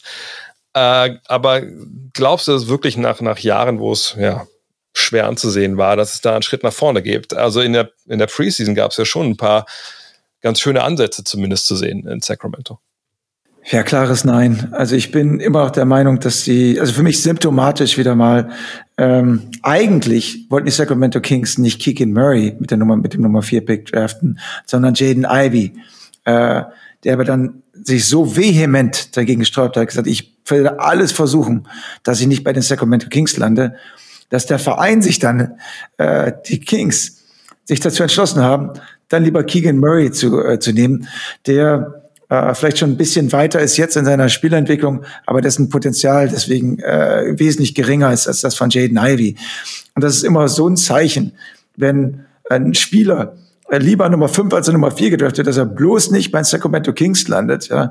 Das spricht für mich einfach dafür, dass die, dass die Franchise einfach immer wieder schlechte Entscheidungen trifft und einfach keiner da sein möchte. Sacramento ist gar nicht mal so eine schlimme Stadt. Das ist in Nordkalifornien. Ähm, ist wirklich äh, also durchaus auch wohnenswert. Man kann also auch nicht sagen, dass das jetzt so schlimm ist wie einige andere Städte, wo sich NBA-Vereine äh, befinden. Aber äh, für mich ist es halt immer so, wenn das, wenn die Besitzer und das Management halt äh, so einen schlechten Ruf haben. Die sind seit 16 Jahren nicht mehr in die Playoffs gekommen. Ähm, und ich glaube, jetzt wird ein 17. Jahr dazukommen. Ähm, das ist natürlich auch für diese diese Fanbase und sowas, die wir von früher noch kennen, als noch äh, Chris Webber und äh, Vladi Divac und Mike Bibi und keine Ahnung, die ganzen Leute, die halt da waren. Ähm, äh, das ist einfach Stojakovic. Also da denkst du immer so, ey, geil, die Kuhglocken und Basketball und Playoffs und äh, geil und Fans. Und jetzt denkst du, verpflichten immer wieder ganz gute Spieler. Ich finde Kevin Herter ist geil, Demontas Simonis finde ich geil. Ähm, passt in jede Mannschaft rein. Mike Brown als Coach echt solid, hat viel Head-Coaching-Erfahrung bei den Lakers, bei den Warriors, äh, bei den Cleveland Cavaliers, mit LeBron äh, und so weiter und so fort. Ähm, Malik Monk verpflichtet. Also das hört sich von den Namen alles gar nicht so schlecht an. Ähm, ich, die Andre, für mich das große sportliche Problem ist halt die Aaron Fox. Äh, die Aaron Fox ist einfach nicht der Superstar, der diese Mannschaft so führen kann. Also der hat immer gute Spiele dabei und denkst jetzt mal, oh, äh, klappt's jetzt doch? Ist jetzt doch derjenige, der ähm, der uns jetzt auf dieses nächste Level bringt und dann kommen wieder Spiele, wo er Ne, also sein Wurf ist immer so inkonstant. Er macht die anderen Spieler nicht so unbedingt besser. Ähm, also ist er wirklich dieser Point Guard der Zukunft, den äh, eine Franchise braucht. Und äh, ich glaube, die Kings haben ja auch schon mehrmals versucht, ihn zu traden, aber keinen richtig dafür gefunden, der ihnen was Besseres gibt. Deswegen halten sie einfach an ihm fest. Ähm, das ist immer schon mal ein sportliches Problem, wenn der Kopf deiner Mannschaft eigentlich ein Kopf ist, den du gar nicht haben willst. Ähm, und dann hast du halt äh, viele Spieler, die echt ordentlich sind. Ähm, auch Davian Mitchell finde ich ja, Davian Mitchell finde ich richtig gut. Ähm, also mir gefallen viele Leute echt gut in der Truppe. Ähm, einige können auch ihre Rolle spielen. Aber das ist ja das, glaube ich, was man, was man verstehen muss. Auch so Harrison Barnes, Kent Basemore, alles ne, sehr, sehr solide. Quinn Cook. Ähm, damit kann man Spiele gewinnen, keine Frage. Aber aus irgendeinem Grund hakt es da immer wieder. Die müssen immer wieder neu anfangen, immer wieder was Neues probieren und immer wieder reden wir über die gleichen Sachen. Ähm, ho hoffentlich, hoffentlich werden sie ein bisschen besser dastehen als letztes Jahr. Äh, das sagen wir jedes Jahr. Hoffentlich sind, sind sie besser als letztes Jahr. Ähm, aber sehe ich da langfristig irgendwie einen Meisterschaftskandidaten heranwachsen? Nein. Äh, können sie es irgendwann im nächsten Jahr in den Playoffs schaffen? Wenn dann doch mal in den nächsten paar Jahren ein paar gute Verpflichtungen getätigt werden, sage ich ja. Wenn sie es dieses Jahr in die Playoffs schaffen, nein. Ähm, also worüber reden wir? Wir reden über eine Mannschaft, die für mich äh, eher so wie so, mittlerweile so eine graue Maus ist, ja. Wenn man sagt, ja, die sind, die sind immer da unten irgendwie drin, wollen zwar, haben immer ein paar ganz gute Spieler, aber am Ende des Tages äh, passt es irgendwie nicht, weil die Leute, die da sind, im Grunde genommen mit einem, einem äh, Bein schon wieder weg sind und äh, im Grunde genommen irgendwo anders hin möchten, wo die, äh, wo der Verein, wo die Organisation äh, halt besser organisiert ist und äh, erfolgreicher Basketball spielt. Ich, ich verstehe das, warum du das alles so super negativ siehst. Ähm, ich bin, ich, ich sehe es ein bisschen positiver. Also ich, ich, ich sehe schon klare Probleme defensiv, denn Domantas Sabonis bei aller Qualität, die er dir vorne halt bringt, ähm, ich, ich sehe jetzt nicht, dass sie ihn und, und Rishon Holmes zusammen großartig spielen lassen können oder sowas.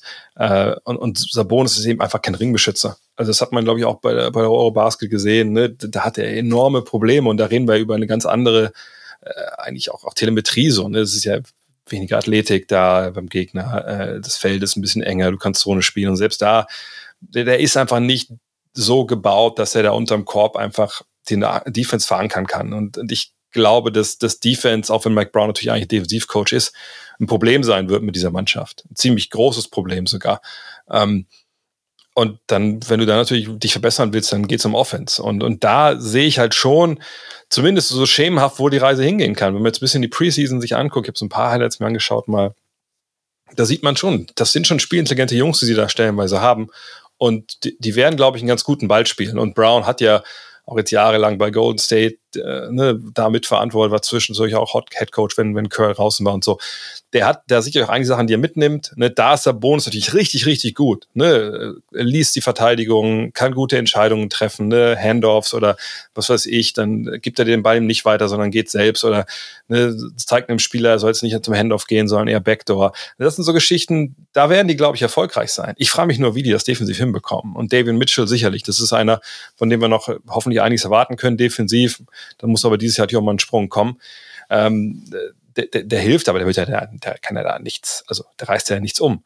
Ähm, ne, Keegan Murray ist ein Rookie, da werden wir auch nicht erwarten können, dass der, der ist halt, hat auch, glaube ich, gerade Covid, das ist zumindest im, im, Protokoll drin. Und der wird auch seine Zeit brauchen. Äh, das ist ziemlich dünn, was von der Bank stellenweise kommt. Ähm, ich glaube, die werden Spaß machen, offensiv. Da, da können wir, glaube ich, von ausgehen. Die, die werden sich bemühen. Aber ich, ich sehe da jetzt auch nicht diesen, diesen riesen Schritt nach vorne, wenn, wenn ich ehrlich bin. Und ähm, ähm, Begeisterung löst einfach auch die, diese, dieses Flügelchor bei mir null aus. Also mein Harrison Barnes, klar, ich weiß nicht, ich glaube, der Vertrag von dem, der läuft sogar aus. Wenn, ja, genau, läuft aus. Der will sich natürlich empfehlen, sicherlich. Aber ansonsten, also wer, also außer Murray, wer, hat da wirklich Potenzial, dass, dass es da mal einen Schritt, einen großen Schritt nach vorne geht? Also ich finde es okay, ich finde es gut. Mal gucken, wie, wie, wie erfolgreich das alles sein wird. Aber äh, auch wenn sie Spaß machen, ich, ich habe da meine Zweifel, dass das wirklich ein großer Schritt nach vorne ist, den man ja eigentlich erwartet, wenn man ne, jemand wie Tyrese Halliburton für, für Domantas einen Bonus abgibt. Ähm, wenn, wenn, du Fox jetzt, du hast gerade Fox so ziemlich negativ da äh, porträtiert, also ähm, denkst du denn, dass das jemand ist, der äh, überhaupt ein Playoff-Team äh, anführen kann oder würdest du ihm das komplett absprechen, eben weil da Richtung Wurf so, so wenig los ist? Ich meine, die waren ja schon einige Male recht nah dran mit so 38, 39 Siegen in der Vergangenheit, glaube ich. Ähm, und äh, Fox ist jetzt nicht der, also ist ja jetzt kein schlechter Spieler, ja. Es, aber wir reden ja über über einen Spieler, der ähm, dich quasi auf dieses nächste Level bringen kann. Ja? Und ich bin natürlich auch so ein bisschen äh, negativ insgesamt, weil ich halt glaube, wenn du die Spieler siehst in der Mannschaft, sind selbst der Trainer, da hast du im Grunde eine Truppe, die äh, Play-in, vielleicht sogar Playoff spielen könnte. Wenn, das, wenn wir über jede andere Franchise reden, wenn du hättest diese Teile zusammen, dann würdest du sagen, ähm, das ist doch echt schon mal recht ordentlich. Die haben, die haben einige gute Spieler dabei, ja. Ähm, ich spreche den einfach nur ab als als als äh, Franchise. Ich, ich, der ähm, der Besitzer hat so viele Leute von seiner aus seiner Familie da drin, die wirklich keine Ahnung haben und äh, sich da mal wieder einmischen und irgendwelche Sachen machen, dass das echt kein ruhiges Arbeiten ist da in dem Verein. Und De'Aaron, De'Aaron, De'Aaron Fox ist ja, wahrscheinlich für die Kings sogar das Beste, was sie mit machen können. Also die kriegen offensichtlich nichts Besseres für ihn. Ja. Vielleicht hat er sich ja auch im, im Sommer wieder ein bisschen verbessert. Das wäre ja auch eine, eine gute Geschichte, dass endlich mal sein Wurf besser wird und dass er mal ein bisschen Konstanz zeigt. Ja. Ähm, also die Hoffnung ist ja immer da. Und äh, ich meine, Keegan Murray ist in, in Vegas in der Summer League äh, MVP geworden. Das heißt natürlich nichts, das ist wie so eine goldene Ananas, aber äh, der zeigt halt Ansätze, dass er wirklich ein schon äh, recht fortgeschrittener äh, Spieler ist, der auch in, in seinen Anlagen sofort in, beim NBA-Team helfen kann. Ne? Harrison Barnes ist jetzt schon äh, zwölf Jahre dabei und fünf Jahre in Sacramento. Kevin Herter äh, hat in Atlanta, fand ich, auch wenn er nicht immer konstant geworfen hat, äh, wirklich sehr gut gespielt. Sabonis, äh, ich habe ihn jetzt auch bei AM wieder gesehen, ähm, ist jetzt nicht der Superstar, aber absolutes Basketball-Brain, der genau versteht, worum es geht. Ich meine, sein Vater hat ihm schon einiges beigebracht, das ist schon, das ist schon klar. Ähm, also ich, ich sehe es eigentlich ein bisschen negativ, weil ich halt frustriert bin. Frustriert, weil ich halt eine Mannschaft sehe mit, mit guten Spielern und einem ordentlichen Trainer, äh, wo eigentlich echt eine ganze Menge drin wäre. Und äh, man muss immer wieder über diese anderen Sachen reden, die nicht, also über Offense oder über Defense gehen. Also ich war letztes Jahr, glaube ich, 27. Äh, im Defensive Rating, also relativ weit hinten. Und wie viel Geduld hat man? Äh, also bis man da hinkommt, dass man sagen kann, das ist eine, das ist eine, das wird eine gute Verteidigung. Denn Mike Brown ist dafür bekannt, dass er gut, dass er äh, gute Verteidigung spielen lässt. Also wenn die Leute ihr Commitment zeigen und sagen, okay, wir wollen wirklich hier sein, wir wollen wirklich hier äh, gewinnen, wir wollen äh, in Sacramento was aufbauen, was machen, dann könnte das viel, viel besser laufen. Ja, ich höre nur immer wieder Gerüchte, dass die Leute sagen, hey, die erste Chance, die ich bekomme, hier weg zu sein, dann bin ich weg. Oder auf einer anderen Seite, dass der Verein, Verein halt sagt, äh, wenn wir den, wenn wir zum Beispiel bei Fox, wenn wir loswerden können für was Besseres, dann machen wir es, ja. Also ist da wirklich sehr, sehr schwer, glaube ich, dieses äh, äh, wirklich langfristig mal was aufzubauen, weil entweder will keiner da bleiben oder der Verein will sie gar nicht halten. Und das ist kein gutes Arbeitsklima, um wirklich äh, basketballerisch an Sachen zu fallen. Ja. Natürlich wird der Trainer äh, auch mit den Spielerverpflichtungen, äh, Mike Brown, äh, wird versuchen, die Verteidigung zu stärken und äh, versuchen offensiv äh, mit der Kontinuität von Fox und von Barnes ähm, äh, mit den neuen äh, Stücken, die dabei sind, auch von Sabonis, äh, da echt ein Produkt auf, aufs Feld zu stellen, was äh, competitive ist.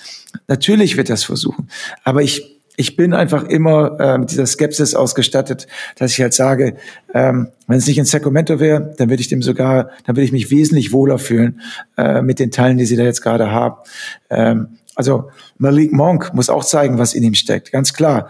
Aber ähm, Äh, auch David Mitchell ist für mich ein sehr, sehr guter Spieler, äh, der jetzt in seinem zweiten Jahr mit seiner Defense, äh, von dem ich auch echt was erwarte. Aber ich glaube irgendwie nicht, dass es, dass es so gut läuft, äh, wie ich es mir eigentlich wünschen würde. Und deswegen bin ich immer skeptisch. Ich bin skeptisch, aber vielleicht ein bisschen negativer, als ich sein sollte. Dann gehe ich davon aus, du gehst bei 33,5 Siegen. Obwohl, ich weiß nicht, gehst du da over oder under? Das ist ja gar nicht so viel. Das wäre eine Verbesserung von drei äh, Siegen zum letzten Jahr. Also ich gehe drunter. Ähm, ich, die Leute sagen, also ich glaube, die viele Fachleute sagen, dass es ein Play, typisches Play-in-Team äh, ist. Aber ich ähm, sage, dass sie, äh, also wenn sie jetzt hinter das Play-in kommen, meinetwegen. Aber ich, ich weiß jetzt nicht, wie viel Mannschaften noch da äh, also es gibt einige Mannschaften, die dieses Jahr tanken, äh, die werden drunter bleiben. Ich muss noch mal genau mir angucken, äh, wen sie noch hinter sich lassen könnten. Äh, Thunder, Jazz, äh, Spurs, okay. Aber dann wird es auch schon so ein bisschen, äh, gut, haben wir die Rockets noch. Aber dann wird es schon sehr, sehr eng. Nee, ich sage, ich sage drunter. Ich sage drunter. Ich, ich gehe drüber sogar, auch nicht viel, 34, 35, 36, das, das sehe ich schon. Ähm, reicht es dann für, für Play-In? Ich, ich kann es mir gut vorstellen. Ähm, allerdings, ähm, ja, ich meine, klar dahinter sieht man eigentlich ja, Utah, Oklahoma City, Houston, San Antonio. Und dann kommt natürlich auch viel darauf an, was ist mit Gesundheit und so. Aber ich, ich denke, defensiv ist auf jeden Fall einiges im Argen.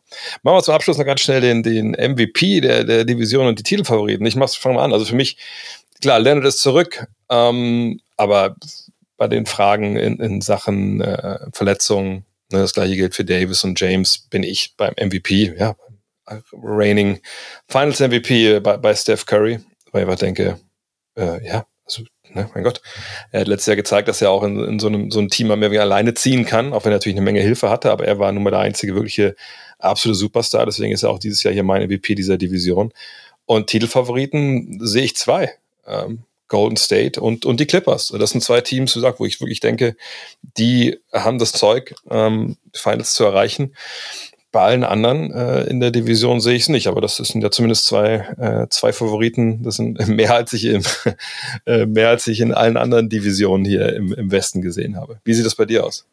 Ja, also äh, das ist eine sehr, sehr starke äh, Division. Da machen wir uns mal nichts vor. Also, dass man über die Suns die letztes Jahr oder die letzten paar Jahren äh, für Furore gesorgt hat, dass wir, dass sie nicht mal in die ersten beiden in ihrer äh, Division da kommen, äh, oder die ersten beiden in ihrer Division kommen. Ähm, äh, oder Clippers, wenn äh, wir reden über Kawhi und Paul George, die absolute Superstars sind, wenn sie denn dann spielen, bin ich trotzdem bei dir und sag, äh, ich bleibe ja meiner Linie immer treu, dass ich sage, äh, das beste Team sollte auch den MVP stellen. Und ich glaube, ähm, dass, beim, dass für mich halt äh, die Warriors am Ende doch wieder Erster in der in der Division werden, auch wenn sie es nicht unbedingt wollen oder müssen. Äh, werden sie halt immer einen Weg finden, äh, dann eins zu landen. Äh, deswegen ist für mich Steph Curry auch der, äh, der MVP und äh, ganz knapp gefolgt als Mannschaft von den Clippers, die knapp dahinter sind. Ähm, dahinter die Suns, äh, dann die Lakers und dann die Kings. Ähm, wobei Lakers, da kann auch alles auseinanderfallen, die können auch weiter zurückfallen, aber ich sage halt äh, Lakers for Kings. Und ähm, ja, also wird ein sehr, sehr äh, hart umkämpfte Division, keine Frage. Ähm, aber ich ich bleibe meiner Linie eben treu. Fertig. Ja, bei den Rankings sind wir beide gleich. Also ich habe auch Golden State, die Clippers, Phoenix, die Lakers, die Kings an Nummer 5. Ja, die haben es geschafft. Die letzte Preview hier ist so, letzte Wissen ist durch. Dann wünsche ich dir auf jeden Fall einen tollen Saisonstart. Wann geht es denn für dich zurück äh, nach USA? Äh, ich hatte eigentlich, ich habe jetzt den Flug am 26. Äh, wenn alles schlecht läuft, dann muss ich noch mal eine Woche warten. Aber eigentlich habe ich am 26. da äh, mich soweit vorbereitet, eingenistet, dass ich schon mal Auto und Wohnung da habe. Also ich, äh, diese neue Saison kann kommen und hoffentlich werde ich dann auch äh, mit dir von da aus über einige Sachen äh, berichten können. Denn äh, ich bin sehr, sehr gespannt, wie die Saison laufen wird. Ich zähle schon die Tage runter. Ich bin begeistert. Freue mich auch, dich einige Mal zu hören da bei den, äh, wenn du deine Spiele kommentierst. kommentierst. Ja, und dann äh, sehen wir uns ja auch sicherlich nochmal hier in Wolfsburg. Das haben wir auch. Können wir schon mal verraten. Wir werden uns nochmal hier treffen und noch einen anderen Podcast aufnehmen. In diesem Sinne, Junge, wünsche ich dir einen schönen Restsonntag und äh, einen tollen Saisonstart. Danke, danke. Dir natürlich auch. Ciao, ciao. Look at this.